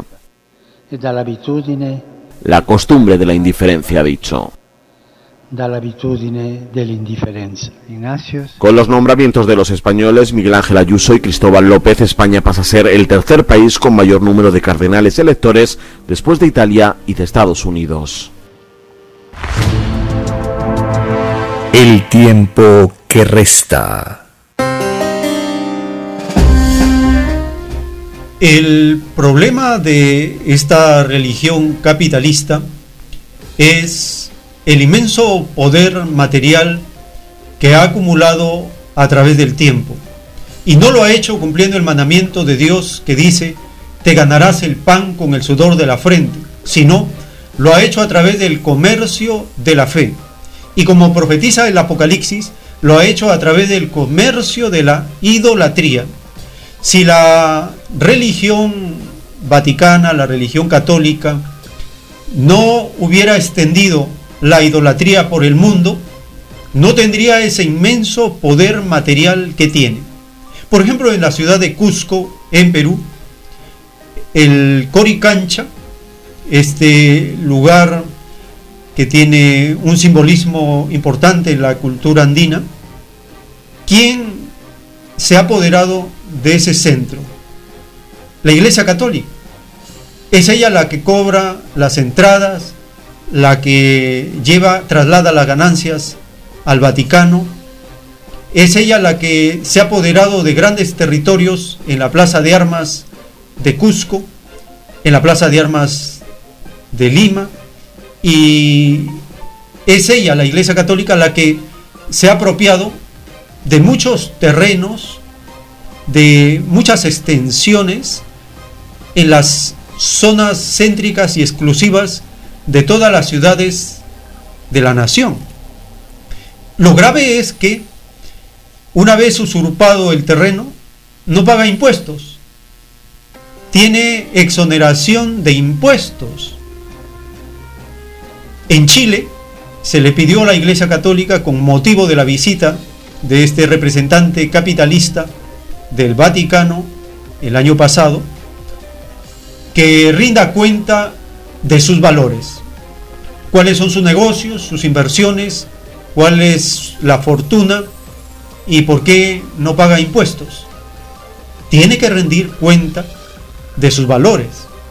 Cuando el mundo conozca que es el segundo capitalismo, después del G7, el mundo se va a quedar asombrado.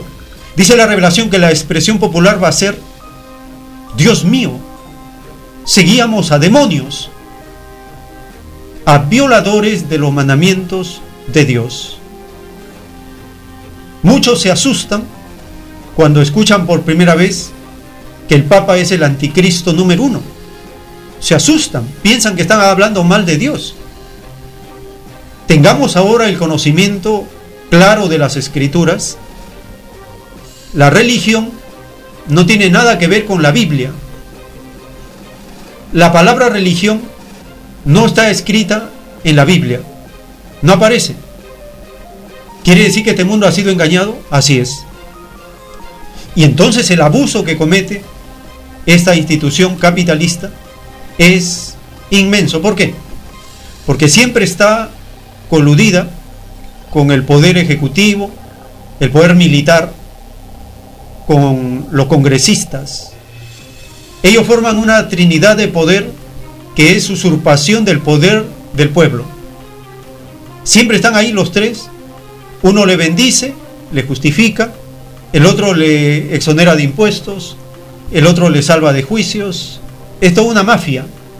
La mafia religiosa, la mafia política, económica, la mafia militar. Esas mafias se convierten en los yugos de la humanidad que no están en la Biblia, no están en los mandamientos y que todo estudioso de las escrituras tiene que sacarlos al, al frente, tiene que poner en su lugar, separar lo de Dios y lo de los hombres. Las religiones no son de Dios, ninguna religión es de Dios, porque Dios dijo, solo Satanás divide y se divide a sí mismo. ¿Y qué hacen las religiones? A todos los seres humanos nos dividen en nombre de la fe y no solo dividen, sino que comercian con la fe y tergiversan las escrituras, hacen una interpretación para defender a los demonios, que son los capitalistas, tienen una interpretación totalmente errada del sentido comunista de las escrituras que Dios, que Cristo ha revelado a todos los seres humanos. Hermano, ¿qué te parece este, esta falsedad del poder religioso sobre la población? ¿O tienes algo que ir complementando? Sí, hermano. Eh, este, digamos, ha constituido una, digamos, un atraso eh, total para nuestra civilización aquí en este planeta. Un verdadero yugo. Obviamente, hermano. Este, y, y acá lo vemos claramente porque en el mensaje que nos manda el Padre nos dice que eh, él es la ramera, porque lo que hace es vender las conciencias a los explotadores. Eso es lo que hace, ¿no es cierto? Ese, ¿Cuál es su, el, valor que tienen estas religiones? Es que tienen eh, sumidos las conciencias de grandes sectores de poblaciones, por qué no decirlo, eh, la gran mayoría de sectores de las poblaciones del planeta, los tienen sumidos y ese es su activo económico de ellos. Ese activo lo venden a, al servicio de los explotadores, al servicio de los esclavistas y el hacer eso los convierte en rameras, los convierte, que por eso que desde el cielo le dice que es, la ramera. Eh, y veamos este cómo, cómo es que aparecen las religiones entonces, de dónde aparecieron hermanos, lo que, no hubo nunca religiones. Lo que hubieron fueron mensajes. Lo que hubieron fueron directivas. Lo que hubieron fueron mandamientos que se dieron a los diferentes eh, culturas, civilizaciones, unos con mayor, digamos, eh, nivel planetario que otros nunca hubo religión. Todas, todos los mensajes eran parecidos, solo que estaban adaptados a distintas idiomas, a distintos momentos de evolución. La mayoría han sido tergiversados. Veamos cómo es esto. Los mensajes que llegan al pueblo hebreo era porque ellos tenían una misión planetaria de ir adelante en el avance evolutivo del planeta Tierra. Pero también le llegaron los mensajes, por ejemplo, al pueblo persa a través de eh, o Zoroastro, que al final se interrelacionaron ambos mensajes porque el mensaje de Zaratustra eh, que recibió él y lo divulgó, cambió completamente al ejército de los persas, hasta tal punto que ingresó un poco de luz a, ese ejército y tuvieron ciertas consideraciones, eh, digamos, eh, con el prójimo, y fueron ellos que liberaron de la esclavitud del secuestro que estaban el pueblo hebreo por, por los este por los babilonios. Y en la Biblia nos, nos habla de que Dios los salva. Pero ¿cuál fue, ¿cuál fue la forma? La forma ha sido esta, la que estamos viendo. ¿No los explican los religiosos? No. Este es un misterio. ¿De dónde provenían, eh, digamos, los, los famosos reyes magos? Que vinieron a visitar al Maestro Jesús el Cristo provenían de esta zona de Persia, quienes habían recibido y se habían formado con los mensajes de Zaratustra, Zoroastro. Entonces, ¿por qué la división de ambas religiones?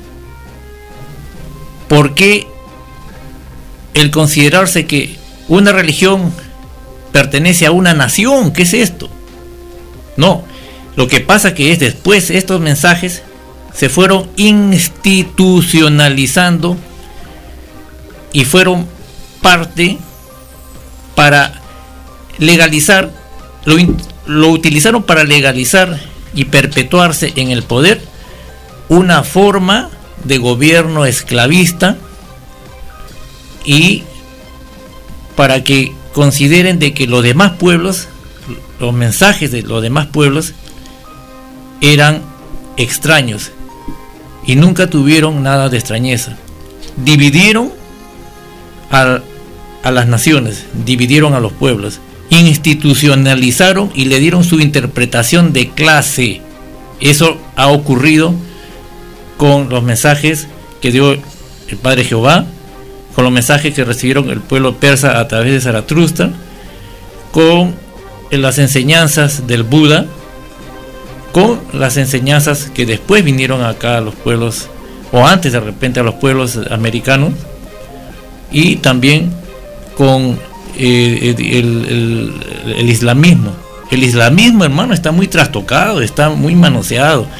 Eh, quizás el, islamismo que un poco más se acerque eh, a, digamos, a un verdadero mensaje es, digamos, este, los, los chiitas. Los chiitas tienen algo más de, digamos, de consideración inclusive, porque rescatan ciertas cosas que los sunitas no, han sido muy manejados por sectores con intereses comerciales y esclavistas y han sido influenciados por los ingleses durante las colonias. Todo esto ha sido tergiversado. Entonces, ¿de dónde viene la división? La división viene de utilizar los mensajes, institucional, institucionalizarlos y ponerlos al servicio de una clase opresora. Ahí se consagra, hermanos, la división a través de estas instituciones llamadas religiones. Así es, hermano, dice la revelación del Cordero de Dios que las religiones prefirieron ponerse en el campo de la desigualdad y del capitalismo de la derecha. Esa fue la ubicación de ellos y eso corresponde al hijo que no trabaja. Entonces las religiones también están en el campo del hijo que no trabaja. Ellos hablan de Dios, mencionan a Dios, pero no hacen lo que Dios ha mandado. ¿Qué ha mandado Dios? Que nos organicemos en base a la igualdad, en base a la ley común y que nuestro modo de producción sea de bienestar para todos. No como el modo de producción capitalista que solo beneficia a un pequeño sector. Y podemos ver el sello de clase que tienen las religiones. Por ejemplo, cuando surge un gobierno socialista, un gobierno progresista, inmediatamente el cardenal de esa nación se pone del lado de los explotadores, inmediatamente. Comienza a atacar al gobierno progresista, al gobierno socialista, sacan sus comunicados, hacen sus misas y sus y hacen sus sermones en contra de los derechos de un pueblo que quiere liberarse. Eso ocurrió, por ejemplo, con Salvador Allende en Chile. Inmediatamente la secta católica se puso del lado de los militares de la derecha del fascismo y atacando al pueblo que quería darse un gobierno para sí mismo. Lo mismo está ocurriendo actualmente en el gobierno socialdemócrata de México. El cardenal de México ha lanzado un pronunciamiento hace algunos, algunas semanas en contra del actual gobierno y el pueblo que quiere darse su gobierno reformista. En cada nación la secta católica siempre se ha puesto del lado de la derecha, del lado de los militares, del lado de los explotadores. Ese es un sello característico. Por eso se le juzga en el Apocalipsis y en la doctrina del Cordero de Dios de ser un yugo inmenso sobre la población. Vamos a continuar, hermano, con las informaciones que tenemos para esta edición. Tenemos una problemática económica, social en Ecuador. Resulta que el actual gobierno es un gobierno neoliberal, servil a los intereses de Estados Unidos, tiene una mentalidad de colonial, tiene un, un servilismo en bandeja. No necesita que Estados Unidos lo presione tanto. Basta con la embajada norteamericana en Ecuador para que el gobierno se tire al piso y obedezca al pie de puntillas las órdenes. En este caso, desde enero del año 2020, Ecuador se retira de esta organización capitalista de la OPEP, pero lo hace para favorecer a los intereses de Estados Unidos. Compartimos la siguiente información.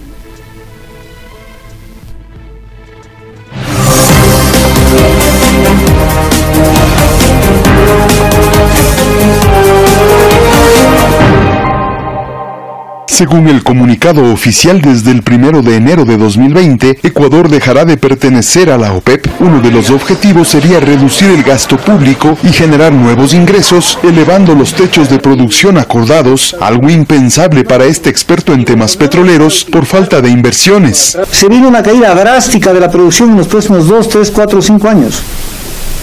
Entonces, no es que, no es que salimos del OPEP porque vamos a elevar la producción no vamos a elevar la producción, porque están boicoteando el elevar la producción. Es más, tenemos una espada de Damocles que está pendiendo contra la producción petrolera. Para este asambleísta de la Revolución Ciudadana, se trata de una medida incoherente sin sustento técnico. Porque teníamos esa protección a través de esta organización para poder regular los valores de mercado y también resolver ciertas crisis que se podían producir.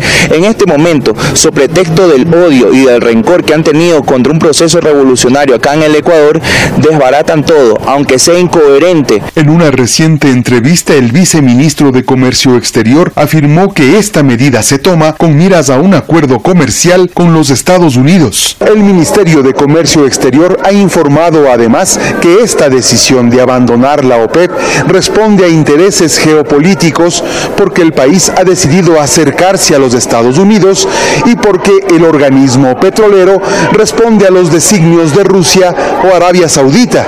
Esta inquietud la trasladamos a las principales autoridades económicas del país, quienes negaron condicionamientos o imposiciones. ¿Cuánto peso geopolítico tiene la salida del Ecuador de la OPEP y también las declaraciones de su viceministro, quien dice que salir de la OPEP es para que Ecuador pueda ingresar con mayor facilidad a un acuerdo comercial con Estados Unidos? La decisión de salir de la OPEP es una decisión soberana del Ecuador. El Ecuador tiene sus decisiones propias en materia económica, en materia productiva, y eso no nos amarra ni con Estados Unidos, ni con China, ni con Arabia Saudita. Esta controversia se pone sobre la mesa justo cuando Ecuador ha decidido liberar los precios de los combustibles, reducir salarios y prestaciones de trabajadores públicos y en medio de una conflictividad y paralización social cuyos actores exigen derogar estas medidas. Robinson Robles, Hispan TV, Quito. El tiempo que resta.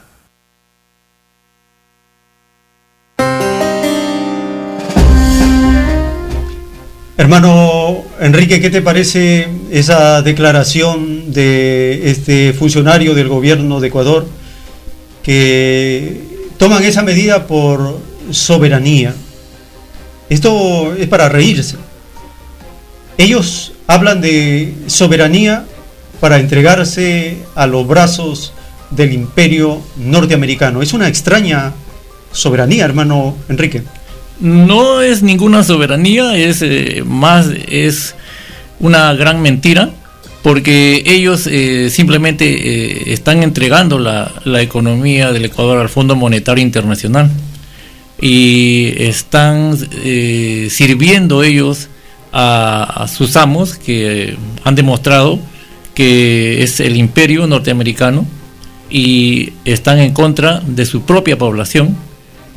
La mejor forma de haber servido al imperio es haber traicionado a un proceso que sin ser revolucionario en Ecuador era un proceso de un país que estaba demostrando su autonomía en ciertos aspectos eh, económicos y de la política Y eso no, no gusta al imperio, no gusta, es, es muy mal ejemplo para, para el sistema financiero internacional.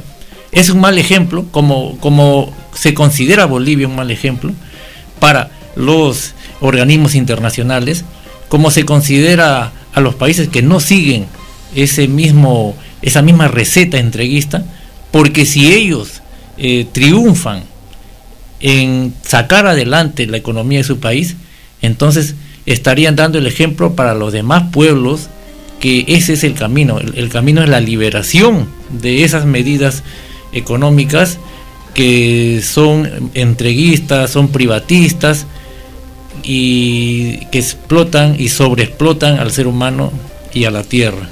Entonces ellos consideran cualquier resquicio que no sea seguir las recetas fondomonetaristas consideran que es negativo y hay que destruirlo.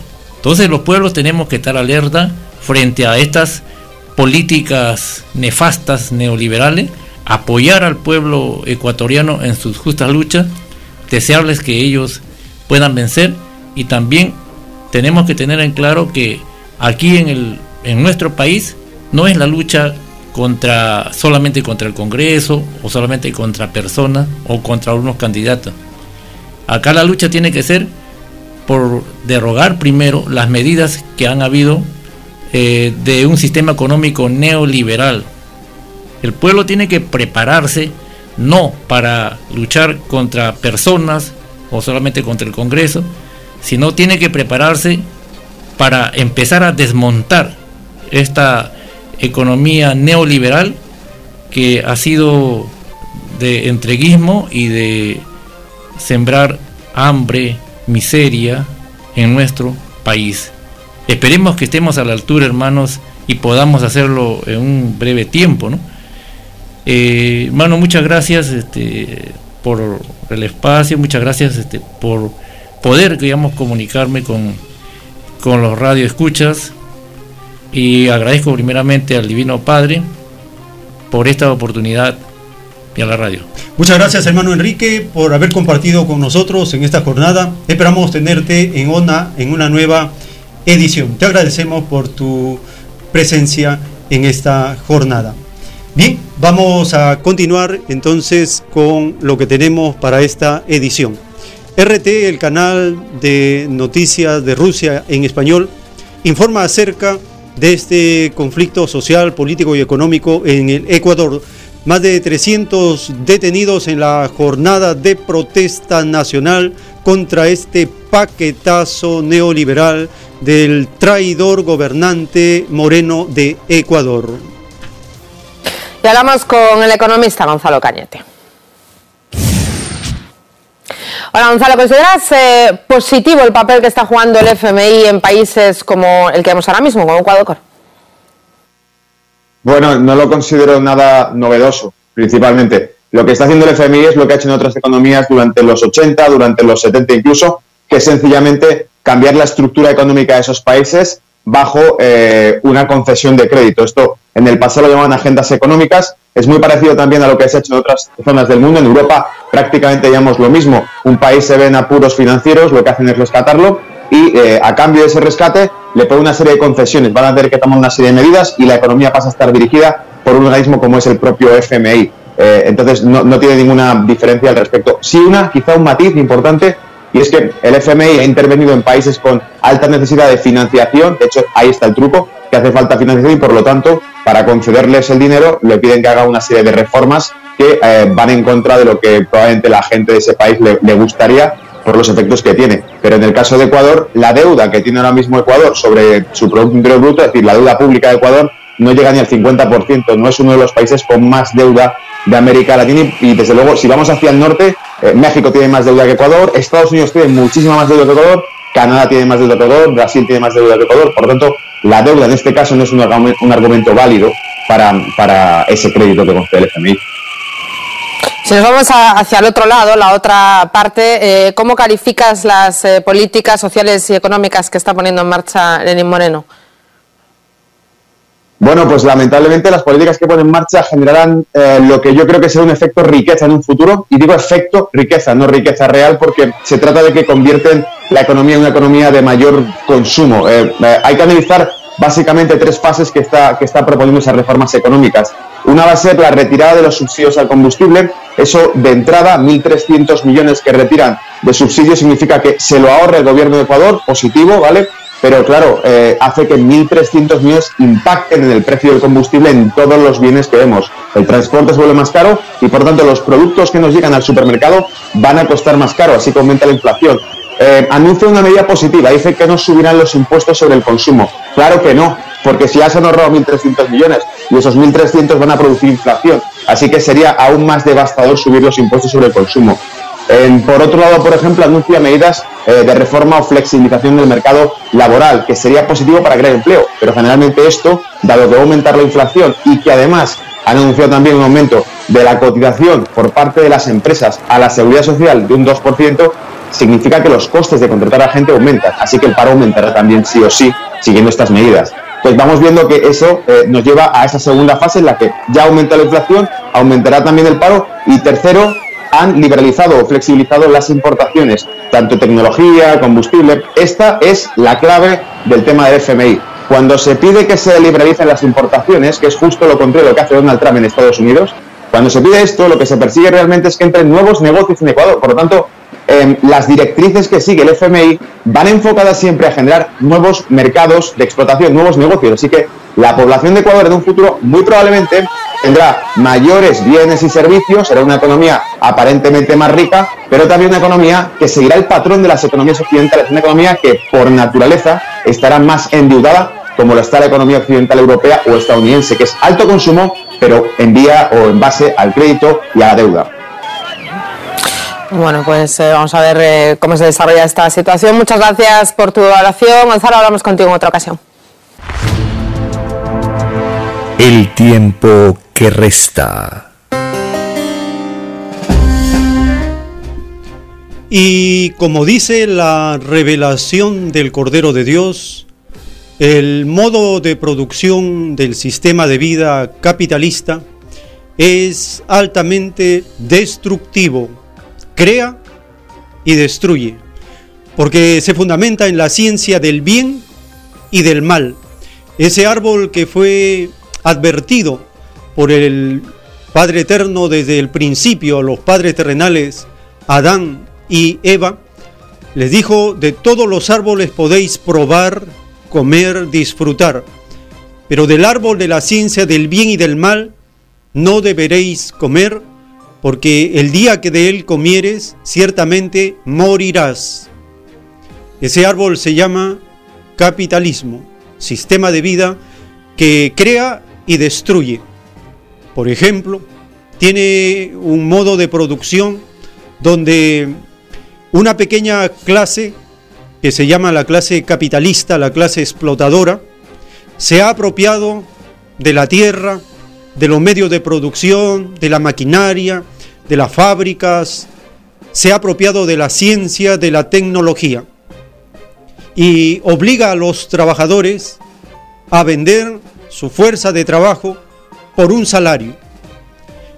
La clase capitalista que gobierna en este modo de producción al trabajador solo le devuelve una pequeña parte del valor que nosotros los trabajadores creamos. Y ese excedente que se llama la plusvalía, el capitalista se lo va apoderando. Y este círculo va pasando año tras año, siglo tras siglo, milenio tras milenio, a tal punto que ha llegado a una saturación extrema de acumulación del el trabajo mundial. El capitalismo por primera vez se convierte en un extraño sistema de vida planetario. Pero dice las escrituras que esa etapa será corta en comparación con todo el proceso de desarrollo que ha tenido. En cambio, un modo de producción socialista tiene como fundamento otra organización. No es la clase capitalista, la burguesía, la que domina en la sociedad. En el caso de lo que se llama el socialismo real, es el Partido Comunista el que controla a la sociedad. El Partido Comunista establece como propiedad del Estado la tierra, los bienes, las fábricas, los instrumentos de trabajo, considera a los trabajadores como parte de todo el proceso de la nación. Y propiamente tal no se puede considerar que a los trabajadores les paga un salario. ¿Por qué? Porque nosotros escuchamos constantemente decir cómo es posible que los profesionales en Cuba, un médico gane 15, 20 dólares al mes. ¿Cómo es posible que gane 15 o 20 dólares al mes? ¿Cómo es posible que un trabajador en Corea del Norte tenga lo que desde Occidente, desde el capitalismo se llamaría un salario, sea tan bajo? ¿Cómo es posible? Y lo mismo podría suceder en China. Es que no es propiamente un salario. En el modo de producción socialista, lo que se hace es, se devuelve al trabajador para que disfrute el beneficio colectivo de su trabajo y una parte del excedente es dispuesto por el Partido Comunista que dirige todo el proceso de la sociedad. Esto explica que en el socialismo lo colectivo sea principal, fundamental, y lo privado, lo individual, sea muy reducido. Existe pero no tiene el dominio de la sociedad. Y el capitalismo es al contrario. La minoría, el sector privado, controla toda la sociedad.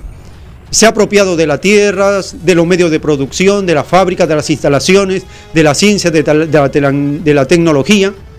A los trabajadores les compra su fuerza de trabajo como si fuera una mercancía más.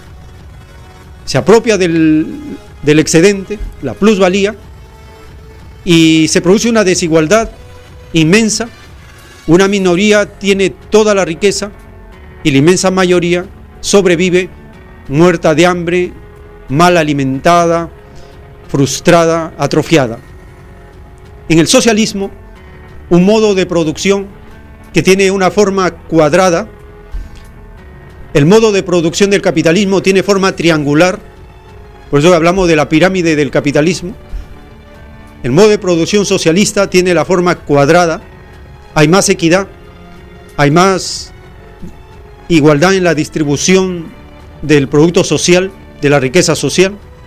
Y el modo de producción comunista tiene la forma circular, es perfecta.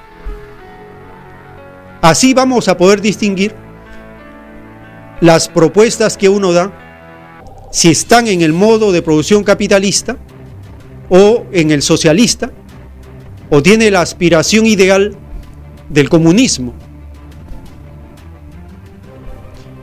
Continuamos con las informaciones teniendo como referencia la parábola de los dos hijos para entender estas diferencias en la forma como se organiza la sociedad. En México, la corporación minera el Grupo México, cuya sucursal en el Perú es la Saude, el Perú Copper Corporation, es acusada de provocar graves derrames de productos tóxicos en el mar, en la tierra, en los ríos, en México. Compartimos esta denuncia de los asesinos del planeta. En México, los vertidos tóxicos suponen un grave problema medioambiental que muchas veces se ha tratado de camuflar. La contaminación de los ríos por empresas mineras o los derrames de petróleo son a menudo calificados con eufemismos desde los poderes económicos. Pamela Kibek nos amplía el asunto. Los mares y ríos mexicanos están llenos de vida, de ecosistemas, de especies endémicas o migrantes y en algunas ocasiones de petróleo crudo o sustancias tóxicas. El Océano Pacífico, el Golfo de México y diferentes ríos mexicanos, así como especies que sobreviven en el mundo subacuático, han tenido que aprender a lidiar con accidentes petroleros y derrames de distintos tipos. Sí, Seguro recuerdas las imágenes de pelícanos y gaviotas que levantan las alas tratando de quitarse el viscoso producto que se les pegó a las plumas, o tortugas que se vuelven de pronto en una bola negra flotando en el océano. Todo esto podría parecer novedoso que ocurrió hace algunos meses, unos cuantos años quizás. Sin embargo, la realidad es que los vertidos de crudo y de material venenoso y mortal en los litorales mexicanos han ocurrido desde hace al menos 20 años. En julio de este año, 3.000 litros de ácido sulfúrico, que no es más que un compuesto corrosivo utilizado en la industria metalúrgica, fueron derramados por Grupo México en el Mar de Cortés, una de las zonas de mayor biodiversidad en el país.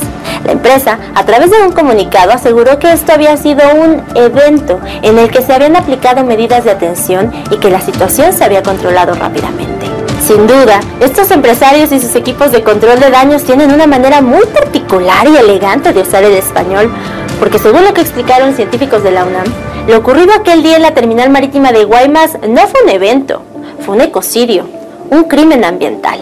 Desafortunadamente, este no es el primer caso en el que Grupo México se ve involucrado de manera nociva para el medio ambiente. En 2014, la mina Buenavista del Cobre, perteneciente a este grupo, se vio involucrado en otro accidente que vertió más de 40.000 metros cúbicos de desechos tóxicos en los ríos Bacanuchi y Sonora, siendo este el peor desastre medioambiental de este tipo en México, el cual afectó directamente a 24.000 personas que se abastecían de agua potable de estos cuerpos de agua, mismos que luego del derrame se llenaron de sustancias tóxicas como arsénico y plomo.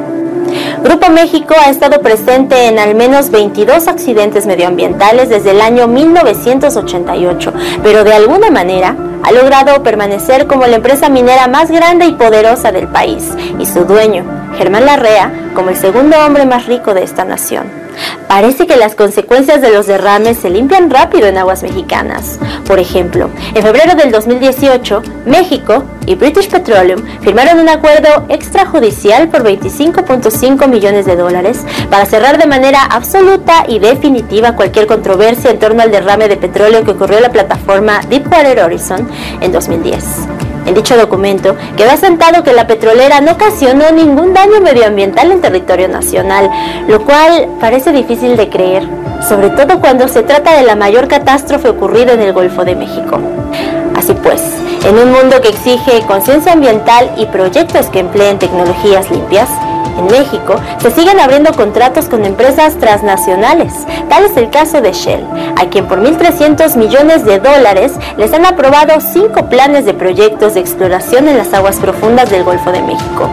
Es decir, nuestra nación continúa siendo un espacio codiciado por las grandes petroleras y mientras eso sea una realidad, los accidentes y derrames que ya afectan a poblaciones humanas y cientos de especies animales podrán seguir sucediendo en los próximos años.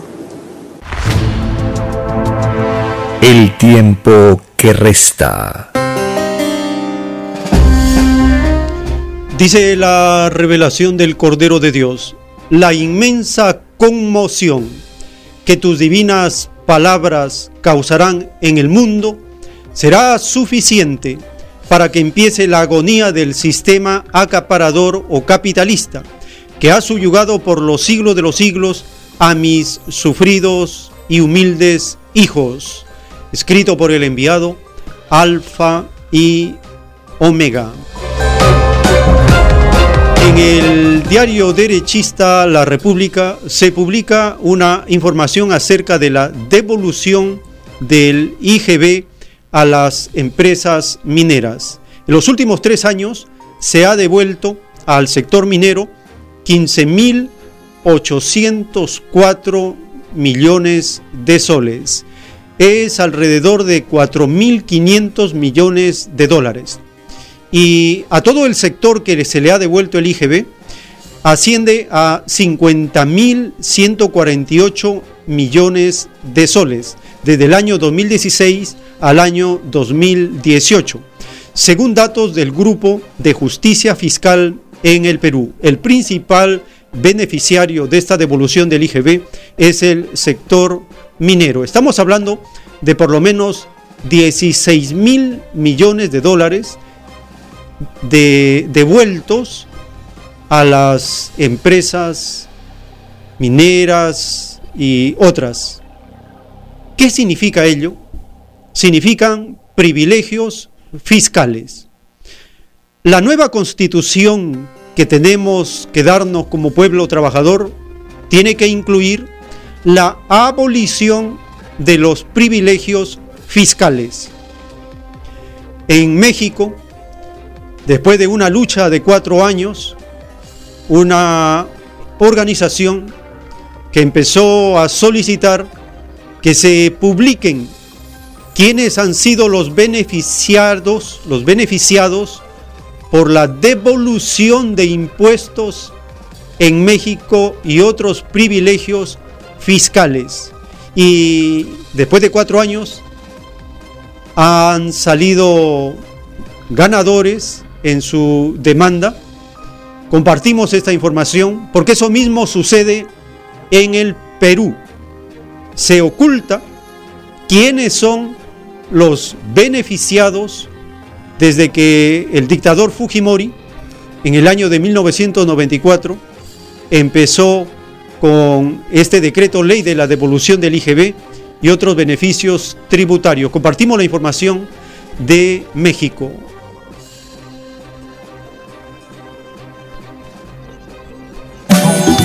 En México, el Centro de Investigación y Análisis Fundar ganó un fallo judicial que obliga a las autoridades tributarias del país a revelar quiénes fueron beneficiados al no pagar impuestos durante las administraciones de, de los expresidentes Felipe Calderón y Enrique Peña Nieto. Más detalles en el trabajo de nuestro compañero Eduardo Martínez. Los privilegios fiscales de los que han gozado las grandes empresas provocan indignación entre la mayoría de los mexicanos, quienes califican de injusta la recaudación de impuestos. Siempre ha sido la clase que se, a la que se le beneficia, ¿no? Y en vez de, de ayudar a la clase que, que no tiene, eh, se sigue ayudando a la que sí tiene para, para que se conserve de esa manera. La Constitución establece que los impuestos es pagar impuestos es una obligación de todos los mexicanos, los ciudadanos mexicanos. Y pues en tanto ellos son ciudadanos, pues deben de, de contribuir, ¿no? al, al país. Tras un litigio de cuatro años, el Centro de Investigación y Análisis Fundar logró que el Servicio de Administración Tributaria hiciera público el listado de contribuyentes que se han beneficiado de la condonación de impuestos y que provocaron un daño importante al erario durante las dos últimas administraciones. Significaron pues recursos, eh, menos recursos para, para gasto social, para inversión pública, para infraestructura, en fin, eh, fue, fueron recursos que no recibió el Estado que sí recibieron los contribuyentes y que sí recibieron sobre todo los, los grandes contribuyentes de este país. En la lista figuran las empresas de los seis más ricos del país, entre ellos Carlos Slim, dueño de la telefónica más grande de México y América Latina, Ricardo Salinas Pliego de TV Azteca y Eva Gonda de Rivera, dueña de la cadena de tiendas de conveniencia OXO. Aunque ya no se van a condonar impuestos eh, como sucedió en las amnistías fiscales de Calderón y de Peña Nieto, todavía hay, hay algunos, eh, hay algunas multas, adeudos que se van a poder seguir condonando.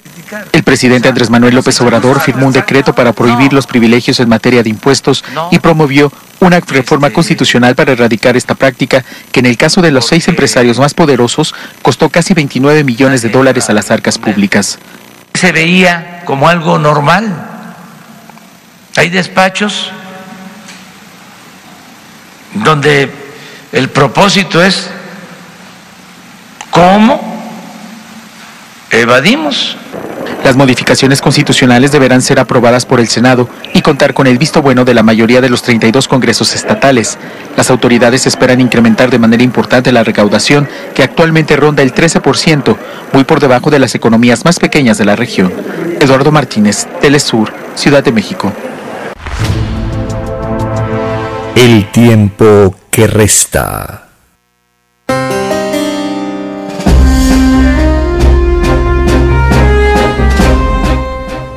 Dice la revelación del Cordero de Dios, es más fácil que entre al reino de los cielos uno que pensó en forma colectiva a uno que pensó en forma individual. El primero se acercó a la ley que reina en el reino de los cielos. El segundo imitó a las filosofías de los mundos atrasados. He aquí dos formas de la bondad viviente, la que defenderá delante del Padre al Espíritu que más defendió lo del Padre.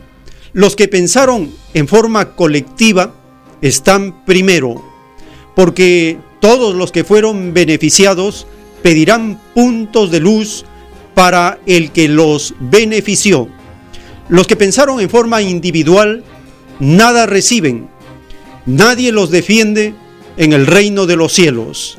He aquí el triunfo de la doctrina comunista en este mundo por sobre todos los egoístas, escrito por el enviado Alfa y Omega. Los neoliberales, el hijo que no trabaja, ellos creen que lo que llaman las reformas estructurales implementadas en los gobiernos por orden del Banco Mundial, el Fondo Monetario Internacional, desde la década de los 70 en adelante, con el golpe de Estado en Chile en 1973 hasta la fecha, esa impostura, esa imposición de, las llamadas reformas estructurales, los neoliberales, los capitalistas piensan que son inamovibles, que no se pueden desmontar, que no se pueden mover, que ya están ahí fijas. No, todas ellas han sido hechas en arena movediza. Por ejemplo, la Constitución de Perú de 1993 está fundada sobre arena movediza. Siempre se le está moviendo el piso. Esto es una gran oportunidad para que la nación se dé una nueva constitución bajo la unidad común con nueva moral. Solo una unidad común con nueva moral puede dar paz y beneficio colectivo a todos. Compartimos la siguiente información donde se desmontan una a una las reformas neoliberales en México llevadas a cabo por estos gobiernos entreguistas anteriores.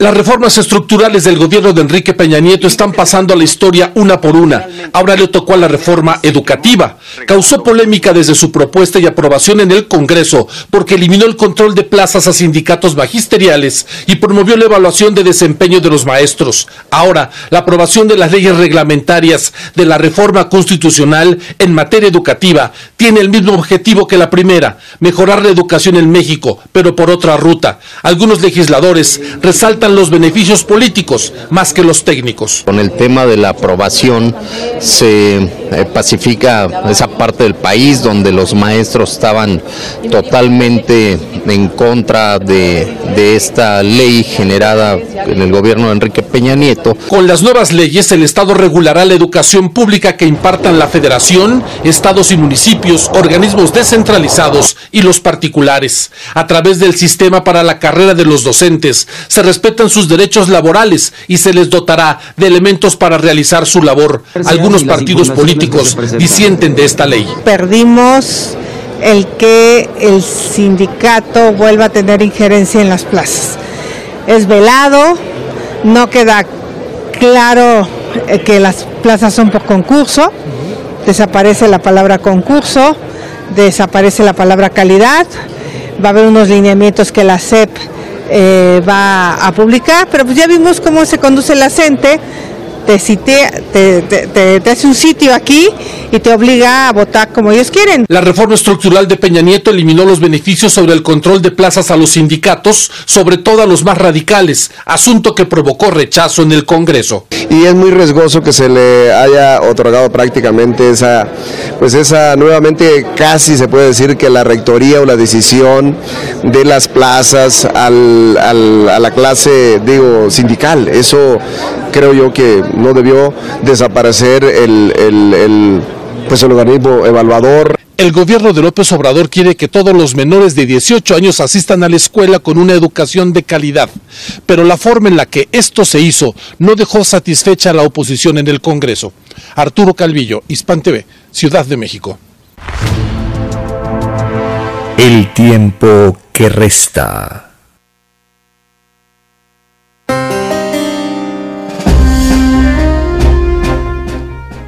Dice un título de la revelación de los rollos del Cordero de Dios. Todo llamado gobierno que quitó beneficios ya logrados no entrarán al reino de los cielos. Todo beneficio es premio dado por el Padre. Es más fácil que entre al reino de los cielos los gobiernos formados por lo más humilde que tuvo una patria a aquellos que fueron formados por los llamados ricos, escrito por el enviado Alfa y Omega. Entonces los llamados neoliberales que creen que sus llamadas reformas estructurales están hechas sobre roca firme, se equivocan. El pueblo que es instituyente, puede hacer una constituyente y puede destituir todo aquello que no le ha beneficiado. Dice la orden del Eterno Padre Creador que los gobiernos de la patria tienen que estar, tienen que estar formados por los más humildes. ¿Quiénes son los más humildes? Son los más trabajadores, los más luchadores, los más valientes, los más virtuosos, los que tienen una coherencia entre su voz y sus hechos. Esos son los más humildes. Lo contrario, ya lo conocemos. Todos los influenciados por el sistema de vida desequilibrado, acomplejado al oro. Muy bien, vamos a entrar en este segmento nuevamente a sus llamadas telefónicas para intercambiar puntos de vista, interpretaciones, comentarios, aportes acerca de este gran momento que estamos viviendo, porque se van despejando los caminos y las Sagradas Escrituras con una interpretación revolucionaria, comunista, que llega a unificar materia y espíritu. Es un componente poderoso en los grandes cambios que requiere la patria. Estamos en la ciudad de Lima, Perú, con los teléfonos 472-3110, 472-3184 y desde las regiones marcando el 01 472 3383. Nuestro saludo y agradecimiento a aquellos que comparten por el chat su presencia, aquellos que nos acompañan en estas ediciones por el canal de YouTube, por las plataformas de podcast, por las plataformas digitales de Radio Cielo, es decir, amplia cobertura a nivel local e internacional.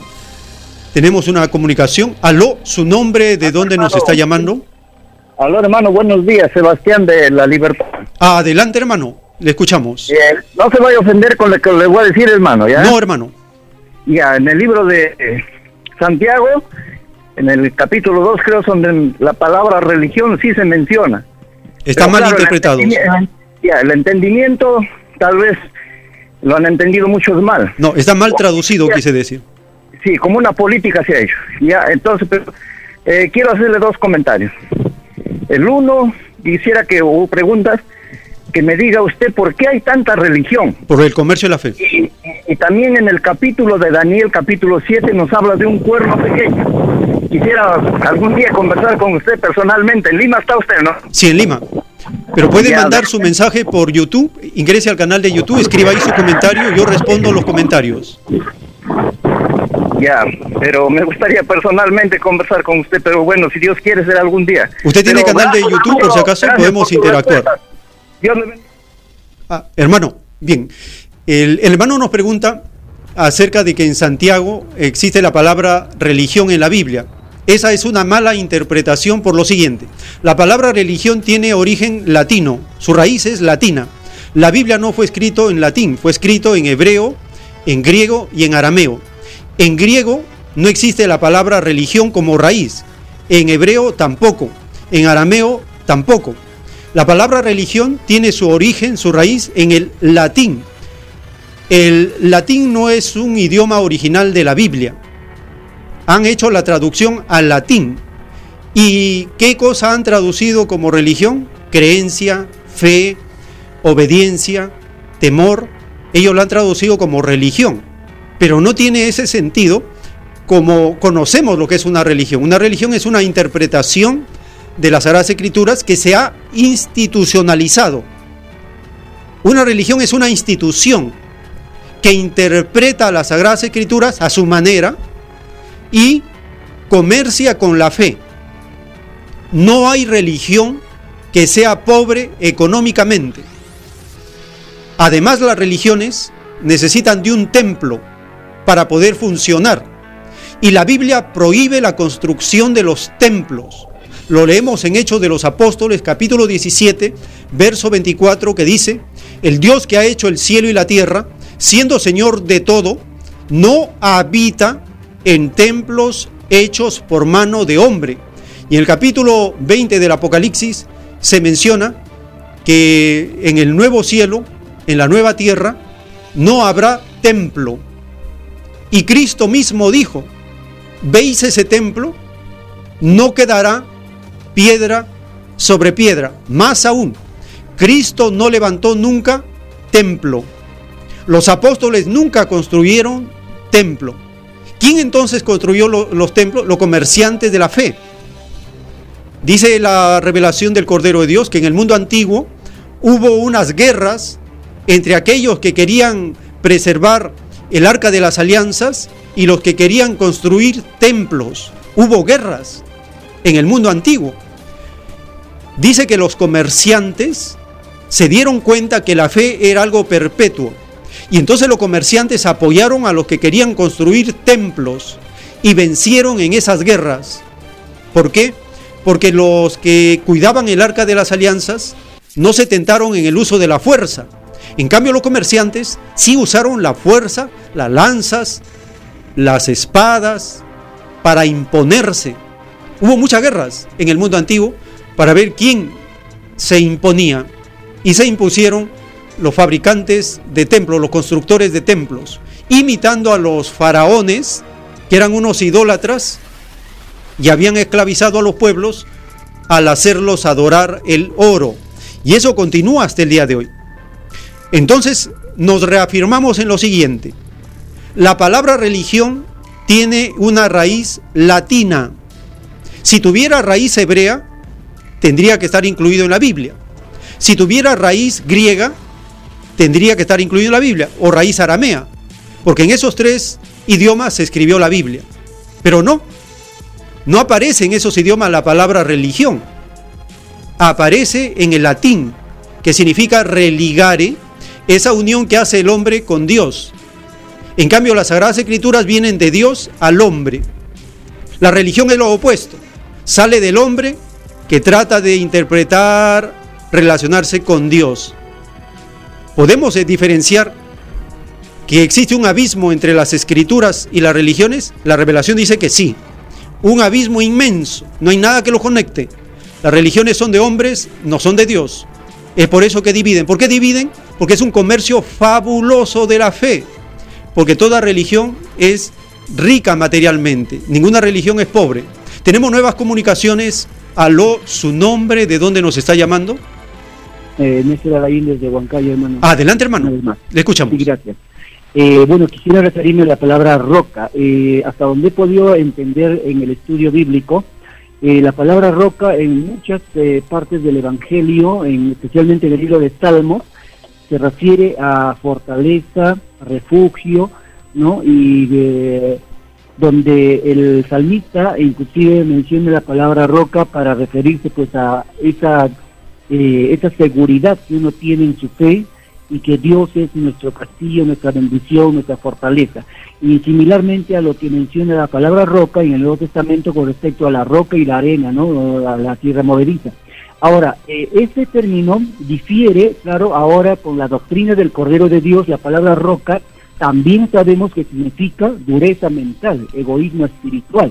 Eh, me parece que hay dos sentidos que le podemos em, asumir a este término roca y lógicamente dependiendo de qué eh, podamos nosotros percibir con este término, porque eh, la palabra roca podría estar vinculada inclusive al ángulo de Cristo, la, la, la, piedra fundamental que es el comunismo, la igualdad, sobre la cual debe cimentarse el nuevo gobierno mundial y en todos los países de la Tierra. Para finalizar, el término arena implica lógicamente la debilidad del sistema, la debilidad que está sustentada en la, en la división, en la corrupción, en la idolatría, en la explotación, en la injusticia, en la ambición económica.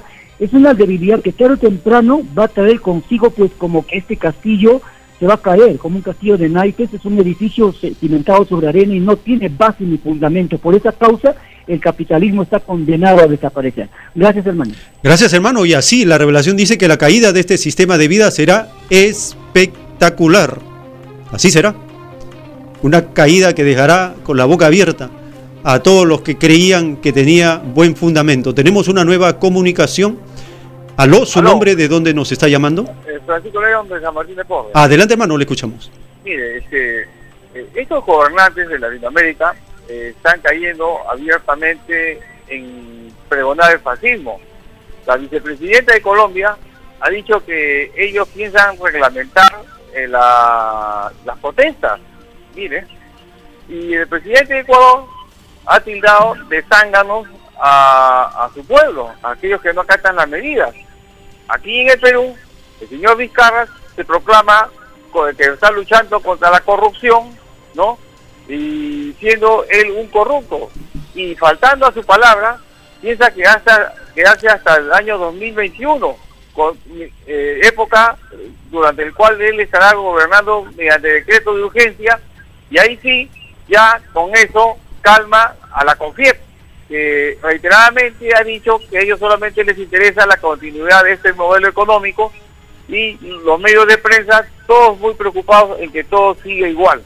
Sin embargo, la realidad eh, les da la contra, pues donde se aplica este modelo económico solamente hay pobreza, hambre, miseria, y es más, eh, los pueblos, como el ecuatoriano, están saliendo a las calles a luchar, eh, refiriendo de esta manera que ellos no están de acuerdo con este sistema que solamente lo ve todo codicia, dinero, ambición, robo, guerra. Muy agradecido. Gracias, hermano, y, es así porque el Fondo Monetario Internacional le dice que corte los subsidios y esos subsidios son para pagar la inmensa deuda que esa nación de Ecuador ha, ha hecho con el Fondo Monetario Internacional. Empieza a endeudarse y tiene que cumplir con el pago de la deuda. Eso es lo primero que tiene. Y eso se convierte en un círculo vicioso. Lo mismo le está pasando al gobierno ultra neoliberal de Argentina, el Fondo Monetario Internacional los ha encadenado con una deuda colosal. En tres años de gobierno se ha endeudado hasta por 100 años.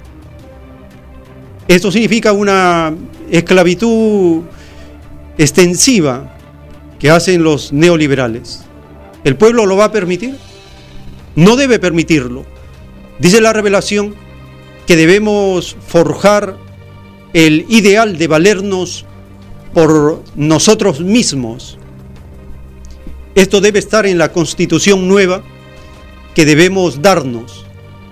El ideal de valernos por sí mismos dará lugar a una seguridad en el desarrollo colectivo porque no se pagará con la sangre ni con la vida los préstamos usureros dañinos del Fondo Monetario Internacional o el Banco Mundial. Tenemos una nueva comunicación. ¿Su nombre? ¿De dónde nos está llamando? Sí, aló. Este, buenos días, hermanos. Alicia de Villamaría. Adelante, hermana. Este, sí, sobre sobre estas cosas que está pasando ahorita, o sea, la, la Confiet es la que está poniendo a, que haya eh, cerrado el Congreso y que Vizcarra se quede para adelantar las elecciones. Es un truco para que la Confiet, o sea, el sindicato de empresarios privados del Perú, que son serviles a las empresas privadas extranjeras, este, con el fin de que se quede tal como está la constitución y que no cambiemos nada y que siga saqueando y empobreciéndonos con esas este, concesiones de, tierras para minería, para otra cosa que va exactamente y precisamente en contra de nosotros, de los peruanos, de esta generación y las siguientes, y no lo podemos permitir, que no nos dejemos engañar con este de de elecciones este, congresales o nuevas elecciones. Y la nueva constitución, una, una nueva constitución para que se cambie, eh, que esté todo a favor de nosotros, que sea una, si hay negocios internacionales de gobierno a gobierno, para que sea conveniente y todo sea equilibrado, por favor no nos dejemos engañar, ¿no? Otra vez como con el referéndum y otras cosas. Informémonos más para enfrentar esta situación. Gracias, buenos días, hermano. Gracias por su participación y es así, tenemos que estar muy alerta porque en este periodo el actual gobierno neoliberal va a hacer medidas en base a decretos de urgencia y eso es peligrosísimo porque allí se vende la patria. Tenemos una nueva comunicación. Aló, ¿de dónde nos está llamando? Acá de Vitarte. Adelante, hermano, le escuchamos. Miguel Ángel. Sí, hermano, le escuchamos. Este, el cambio lo hace China. China va a ser potencia en todo, en economía, en tecnología, en armamento. Y, y esto va a ser la caída de Estados Unidos, pero eso no quiere decir que va a desaparecer el capitalismo, porque China también es capitalista tenemos las minas que nos explotan, se llevan todos los minerales y va a haber cambios, pero hay que tener mucho cuidado con la desaparición de la raza humana que tiene los seres del lado oscuro. Eso es muy importante porque ahí va a estar la explotación, las religiones, todo eso. Eh, hay que evolucionar con el conocimiento y con la doctrina. Muchas gracias.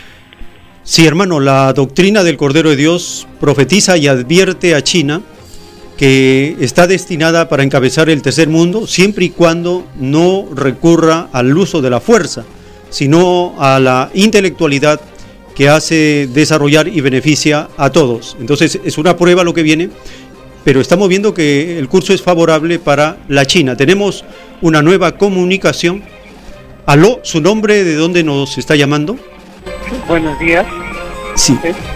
Sí. De Cajamarca. Ah, adelante, hermano, le escuchamos. Sí, hermano, quisiera que dar mi, opinión. Nosotros, el, el 90% de los campesinos de las zonas rurales de Cajamarca, estamos de acuerdo cambio de constitución. No queremos otras más cosas. En es, lo primerito, cambio de constitución y con eso sí sería el que obedece al pueblo. No solamente que vaya a la constitución, solamente los fujimoristas, los apristas y los grandes millonarios. Nosotros queremos participar, el pueblo también, en esta constitución, que se haga la nueva constitución. Eso es el único que nosotros queremos para que ahí acabemos a todas las cosas que hay en nuestra patria. Nada más. Muchas gracias. Sí, este es un clamor nacional.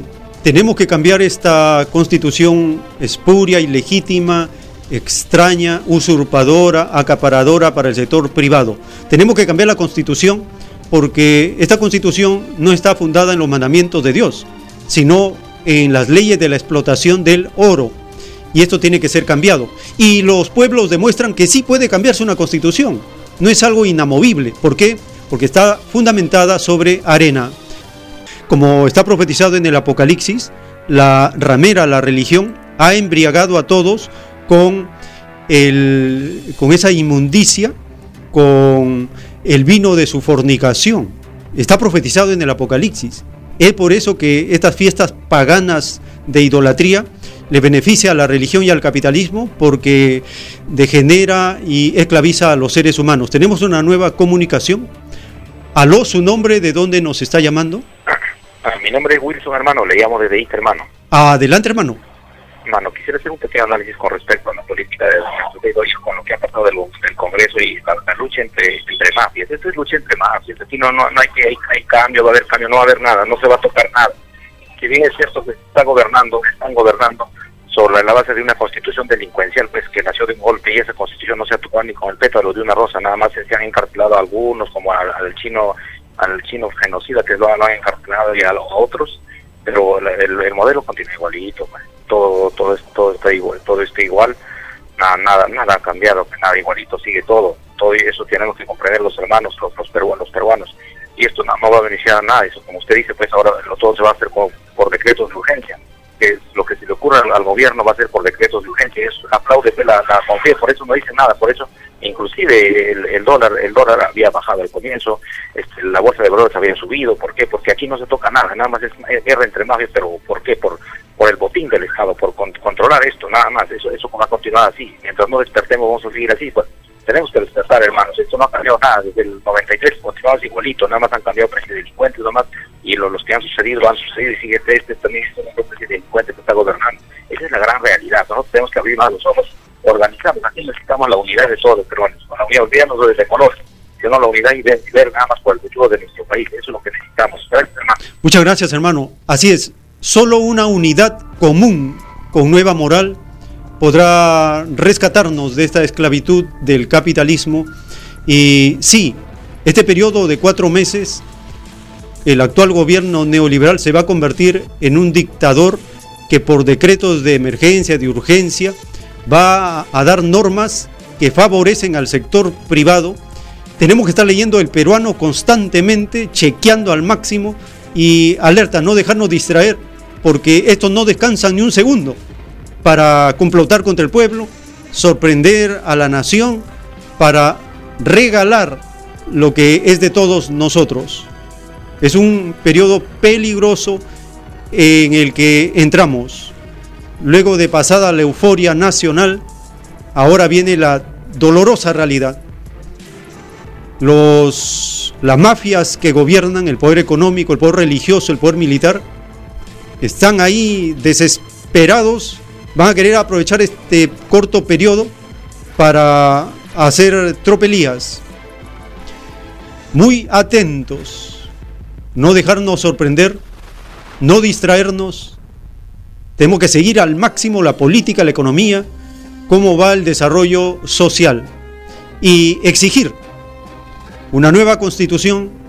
Nosotros tenemos que ser forjadores de esa constitución en base a los mandamientos de Dios que ordenan no explotar, no robar, no matar, no mentir, no traicionar, no falsear las cosas, no codiciar lo que no es nuestro, no caer en idolatría, en consumismo irracional, no caer en alienación y sobre todo amar, respetar al eterno Padre Creador por sobre todas las cosas.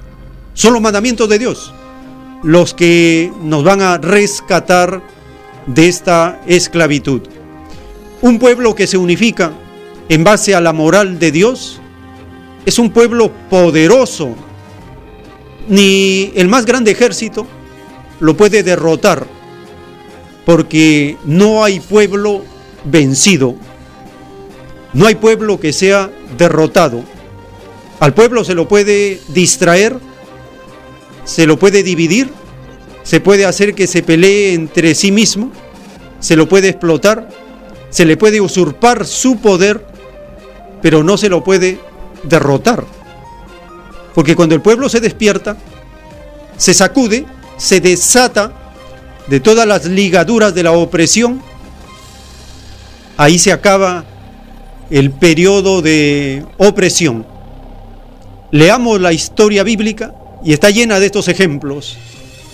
Veamos nuestra historia reciente de los pueblos aledaños, de las naciones hermanas, y está llena de ejemplos. Cuando un pueblo se tumba gobernantes, esa es una etapa. inmediatamente la astucia de Estados Unidos es colocar otro reemplazo para suavizar el descontento nacional y no tocar para nada la constitución. Pero ahora la población exige cambio de constitución porque la que existe ha muerto, no sirve, ni siquiera le sirve para los mismos neoliberales, no le sirve ni para el Congreso, no le sirve ni al cardenal, porque, porque ha muerto. Es una constitución neoliberal que sigue el mismo curso del sistema de vida que está agonizando. ¿Qué debemos hacer? Una unidad común con nueva moral. Esto es lo que nos dice la doctrina del Cordero de Dios. Y dice solo una unidad común con nueva moral podrá, dar paz al mundo. ¿Qué es la unidad común? Es el movimiento más extenso de la nación que incorpora a todos los sectores como los campesinos, los obreros, los informales, los empleados, los trabajadores asalariados, incorpora a toda la sociedad, padres, madres, hijos, jubilados, adultos, jóvenes, niños, unidad común. Somos todos, la mayoría. ¿Con qué más? Con nueva moral. ¿Por qué? Porque la inmoralidad en la que vivimos no nos permite liberarnos de la esclavitud. ¿En qué consiste la inmoralidad?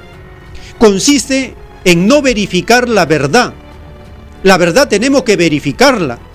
No podemos aceptar lo que dicen las primeras planas de los periódicos. Tenemos que verificarla en los hechos. No podemos aceptar todas las mentiras que nos dicen las religiones. Tenemos que verificarla con la Biblia con las escrituras. No podemos creer todas las mentiras que dice la fuerza militar. Tenemos que verificarla con los mandamientos. Tenemos trabajo que hacer. No va a ser fácil. Nunca ha sido fácil un proceso profundo de transformación social. Nunca ha sido fácil. Por eso el mandamiento dice, te ganarás el pan con el sudor de tu frente. Esto significa que todo cuesta trabajo, sudor, esfuerzo. A las finales, dice el Padre Eterno en la revelación, toda revolución triunfa porque lleva el sello del sudor de frente del mérito espiritual. El mundo ahora se pregunta, ¿por qué triunfó la revolución socialista en China? ¿Por qué triunfó? Porque fue una lucha muy sacrificada. En 1949, hace 70 años, la expectativa de vida del pueblo chino era de 38 años de edad. Esa era su expectativa de vida, 38 años de edad. 30 años después, hacia 1978, las expectativas de vida en China eran de 68 años.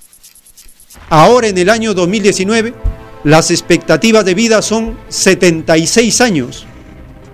Ha ido mejorando las condiciones de vida en 70 años. Nosotros llevamos 200 años, si es que se quiere considerar desde el llamado bicentenario, 200 años donde las condiciones se agravan. Compartimos a continuación una información que durante toda esta primera semana de octubre de 2019, la prensa internacional ha estado informando acerca de los 70 años de la proclamación de la República Popular de China. Desde la puerta de Tiananmen, donde hace 70 años Mao anunció al mundo la fundación de la República Popular de China, arrancaron los actos de conmemoración como hace 70 años, exactamente a las 10 en punto, con el lanzamiento de 70 salvas por 56 cañones, se dio comienzo al mayor desfile militar de la historia del gigante asiático.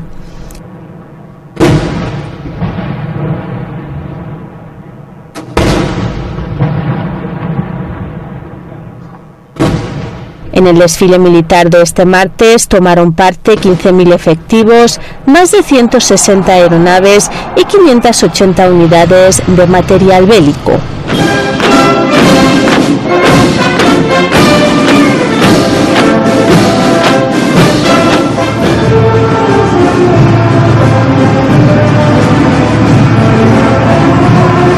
Todos fueron presididos por el presidente chino Xi Jinping.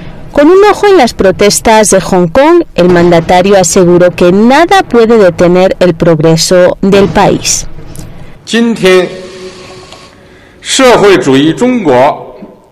Hoy una China socialista está orgullosa en el este.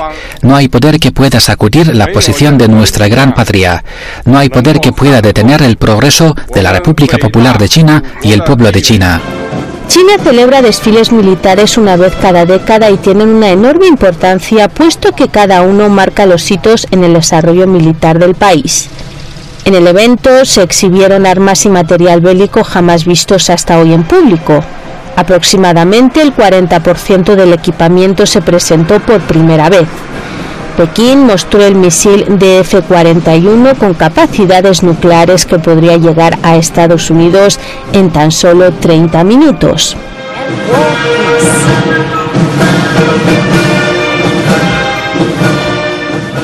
Además, se llevó a cabo un desfile de carácter civil en el que se rindió homenaje a todos los colectivos que han hecho posible que China sea ahora la segunda potencia mundial y a los cinco líderes que durante estas siete décadas han estado al frente de la nación.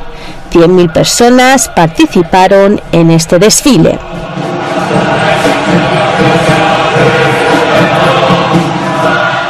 Con el milagro económico por bandera y convertida en la segunda potencia económica mundial, China busca poder convertirse en la primera. Un camino que ven posible, pero difícil por retos como controlar el efecto de la guerra comercial con Estados Unidos. Matías Moipur, Hispan TV Noticias.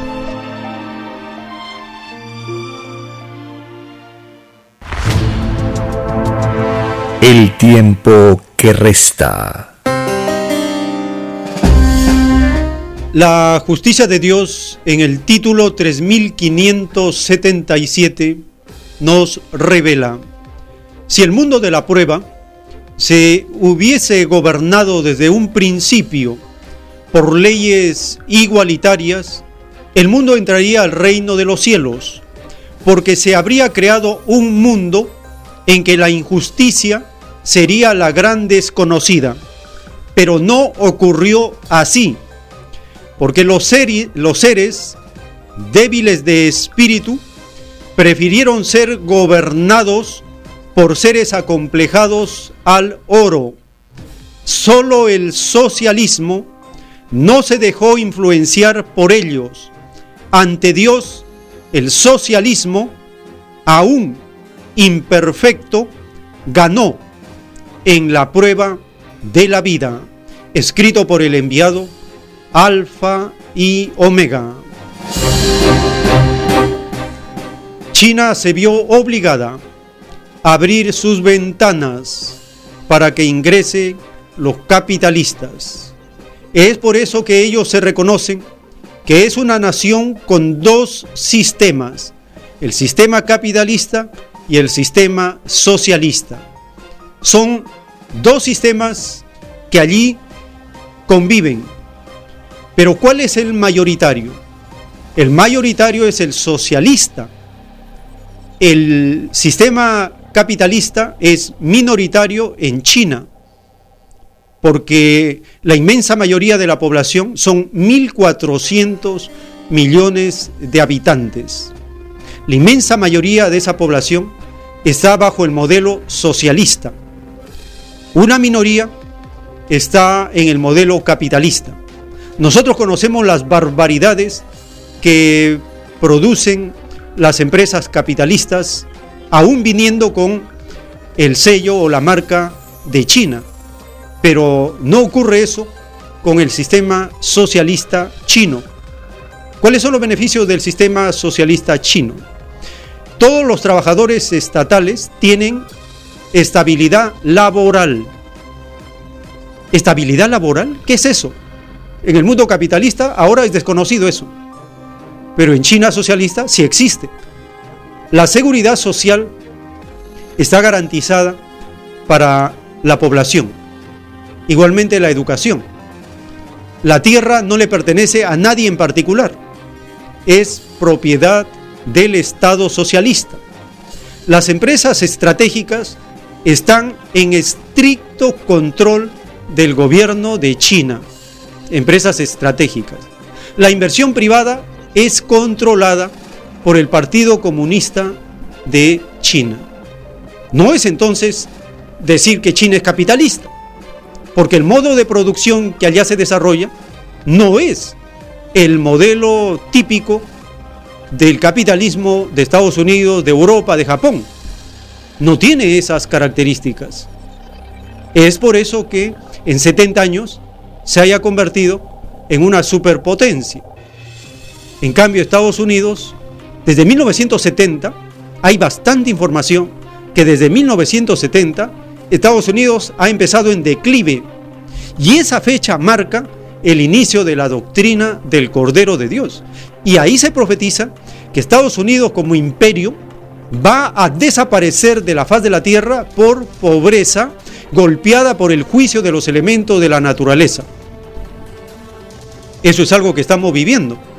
Dice la revelación que esto es progresivo, cada vez más y más. Estamos en los minutos finales de esta jornada informativa.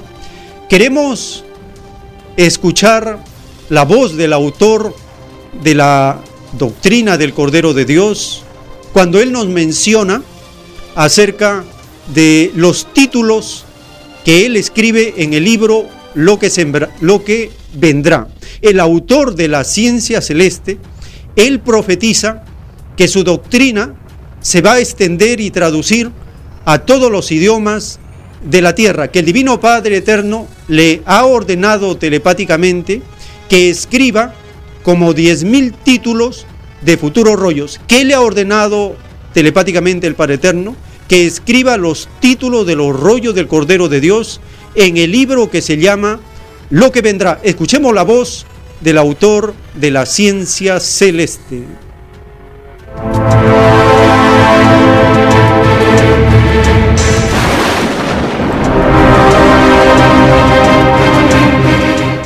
Fíjense que hay títulos que se van a acercar ya, dice el padre, a los 10.000 títulos, que se llama Lo que vendrá. Son títulos nomás, la parte de arriba del rollo.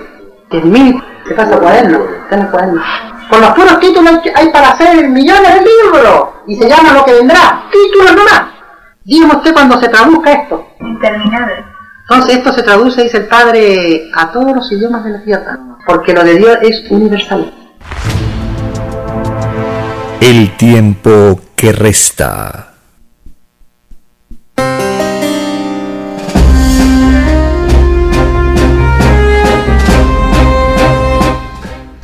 Bien, de esta manera vamos a ir reafirmando las órdenes telepáticas que le da el Divino Padre al enviado Alfa y Omega para que escriba los títulos de los rollos del Cordero de Dios en el libro Lo que vendrá. Este libro puede ser bajado gratuitamente de internet en formato, PDF de la página web alfa y.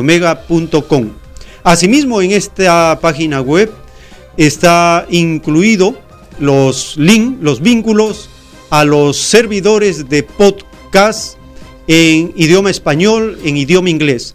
En esta página también se encuentra la traducción del mensaje telepático a cerca de 60 idiomas del planeta, los más hablados del planeta.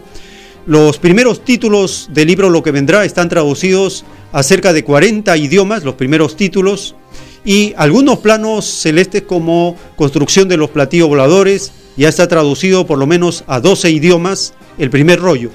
El proceso de traducción continúa, ahora se está avanzando con la traducción al italiano de los primeros rollos del Cordero de Dios y se cumple la profecía escrita en los rollos que esta doctrina se extiende por el planeta traduciéndose a los idiomas de la tierra. ¿Por qué? Porque lo de Dios es universal. Lo de Dios no es exclusivo de nadie. Lo de Dios es para todos.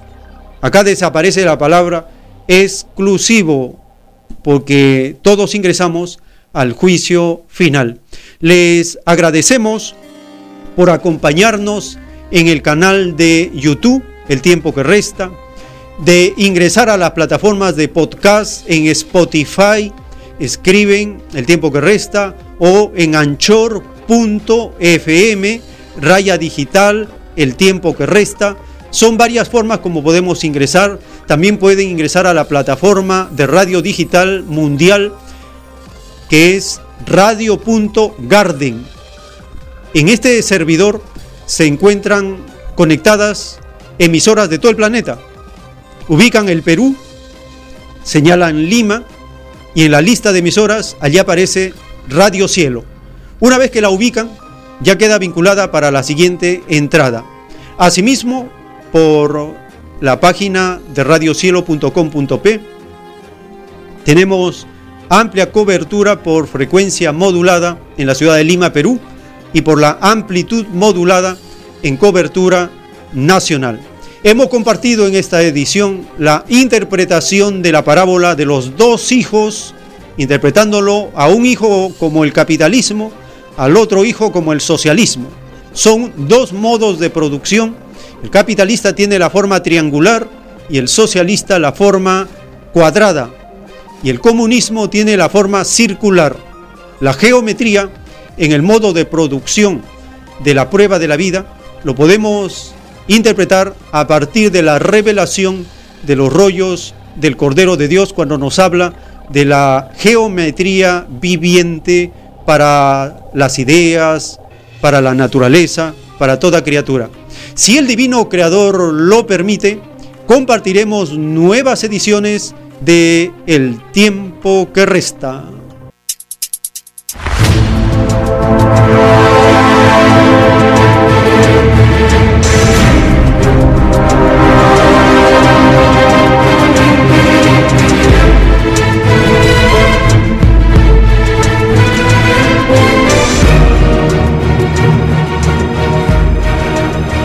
Porque la vida en desarrollo no se detiene en ningún instante. Porque el poder filosófico de las masas encuentra el hilo de la ley común de la naturaleza. La igualdad triunfa en la prueba de la vida.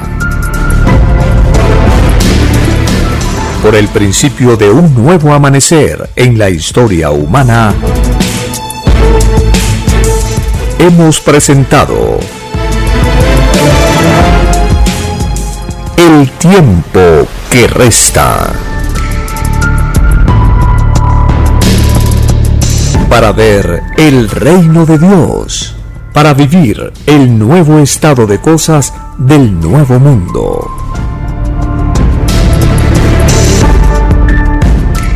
Visite www.alfayomega.com y descargue gratis todos los libros en PDF.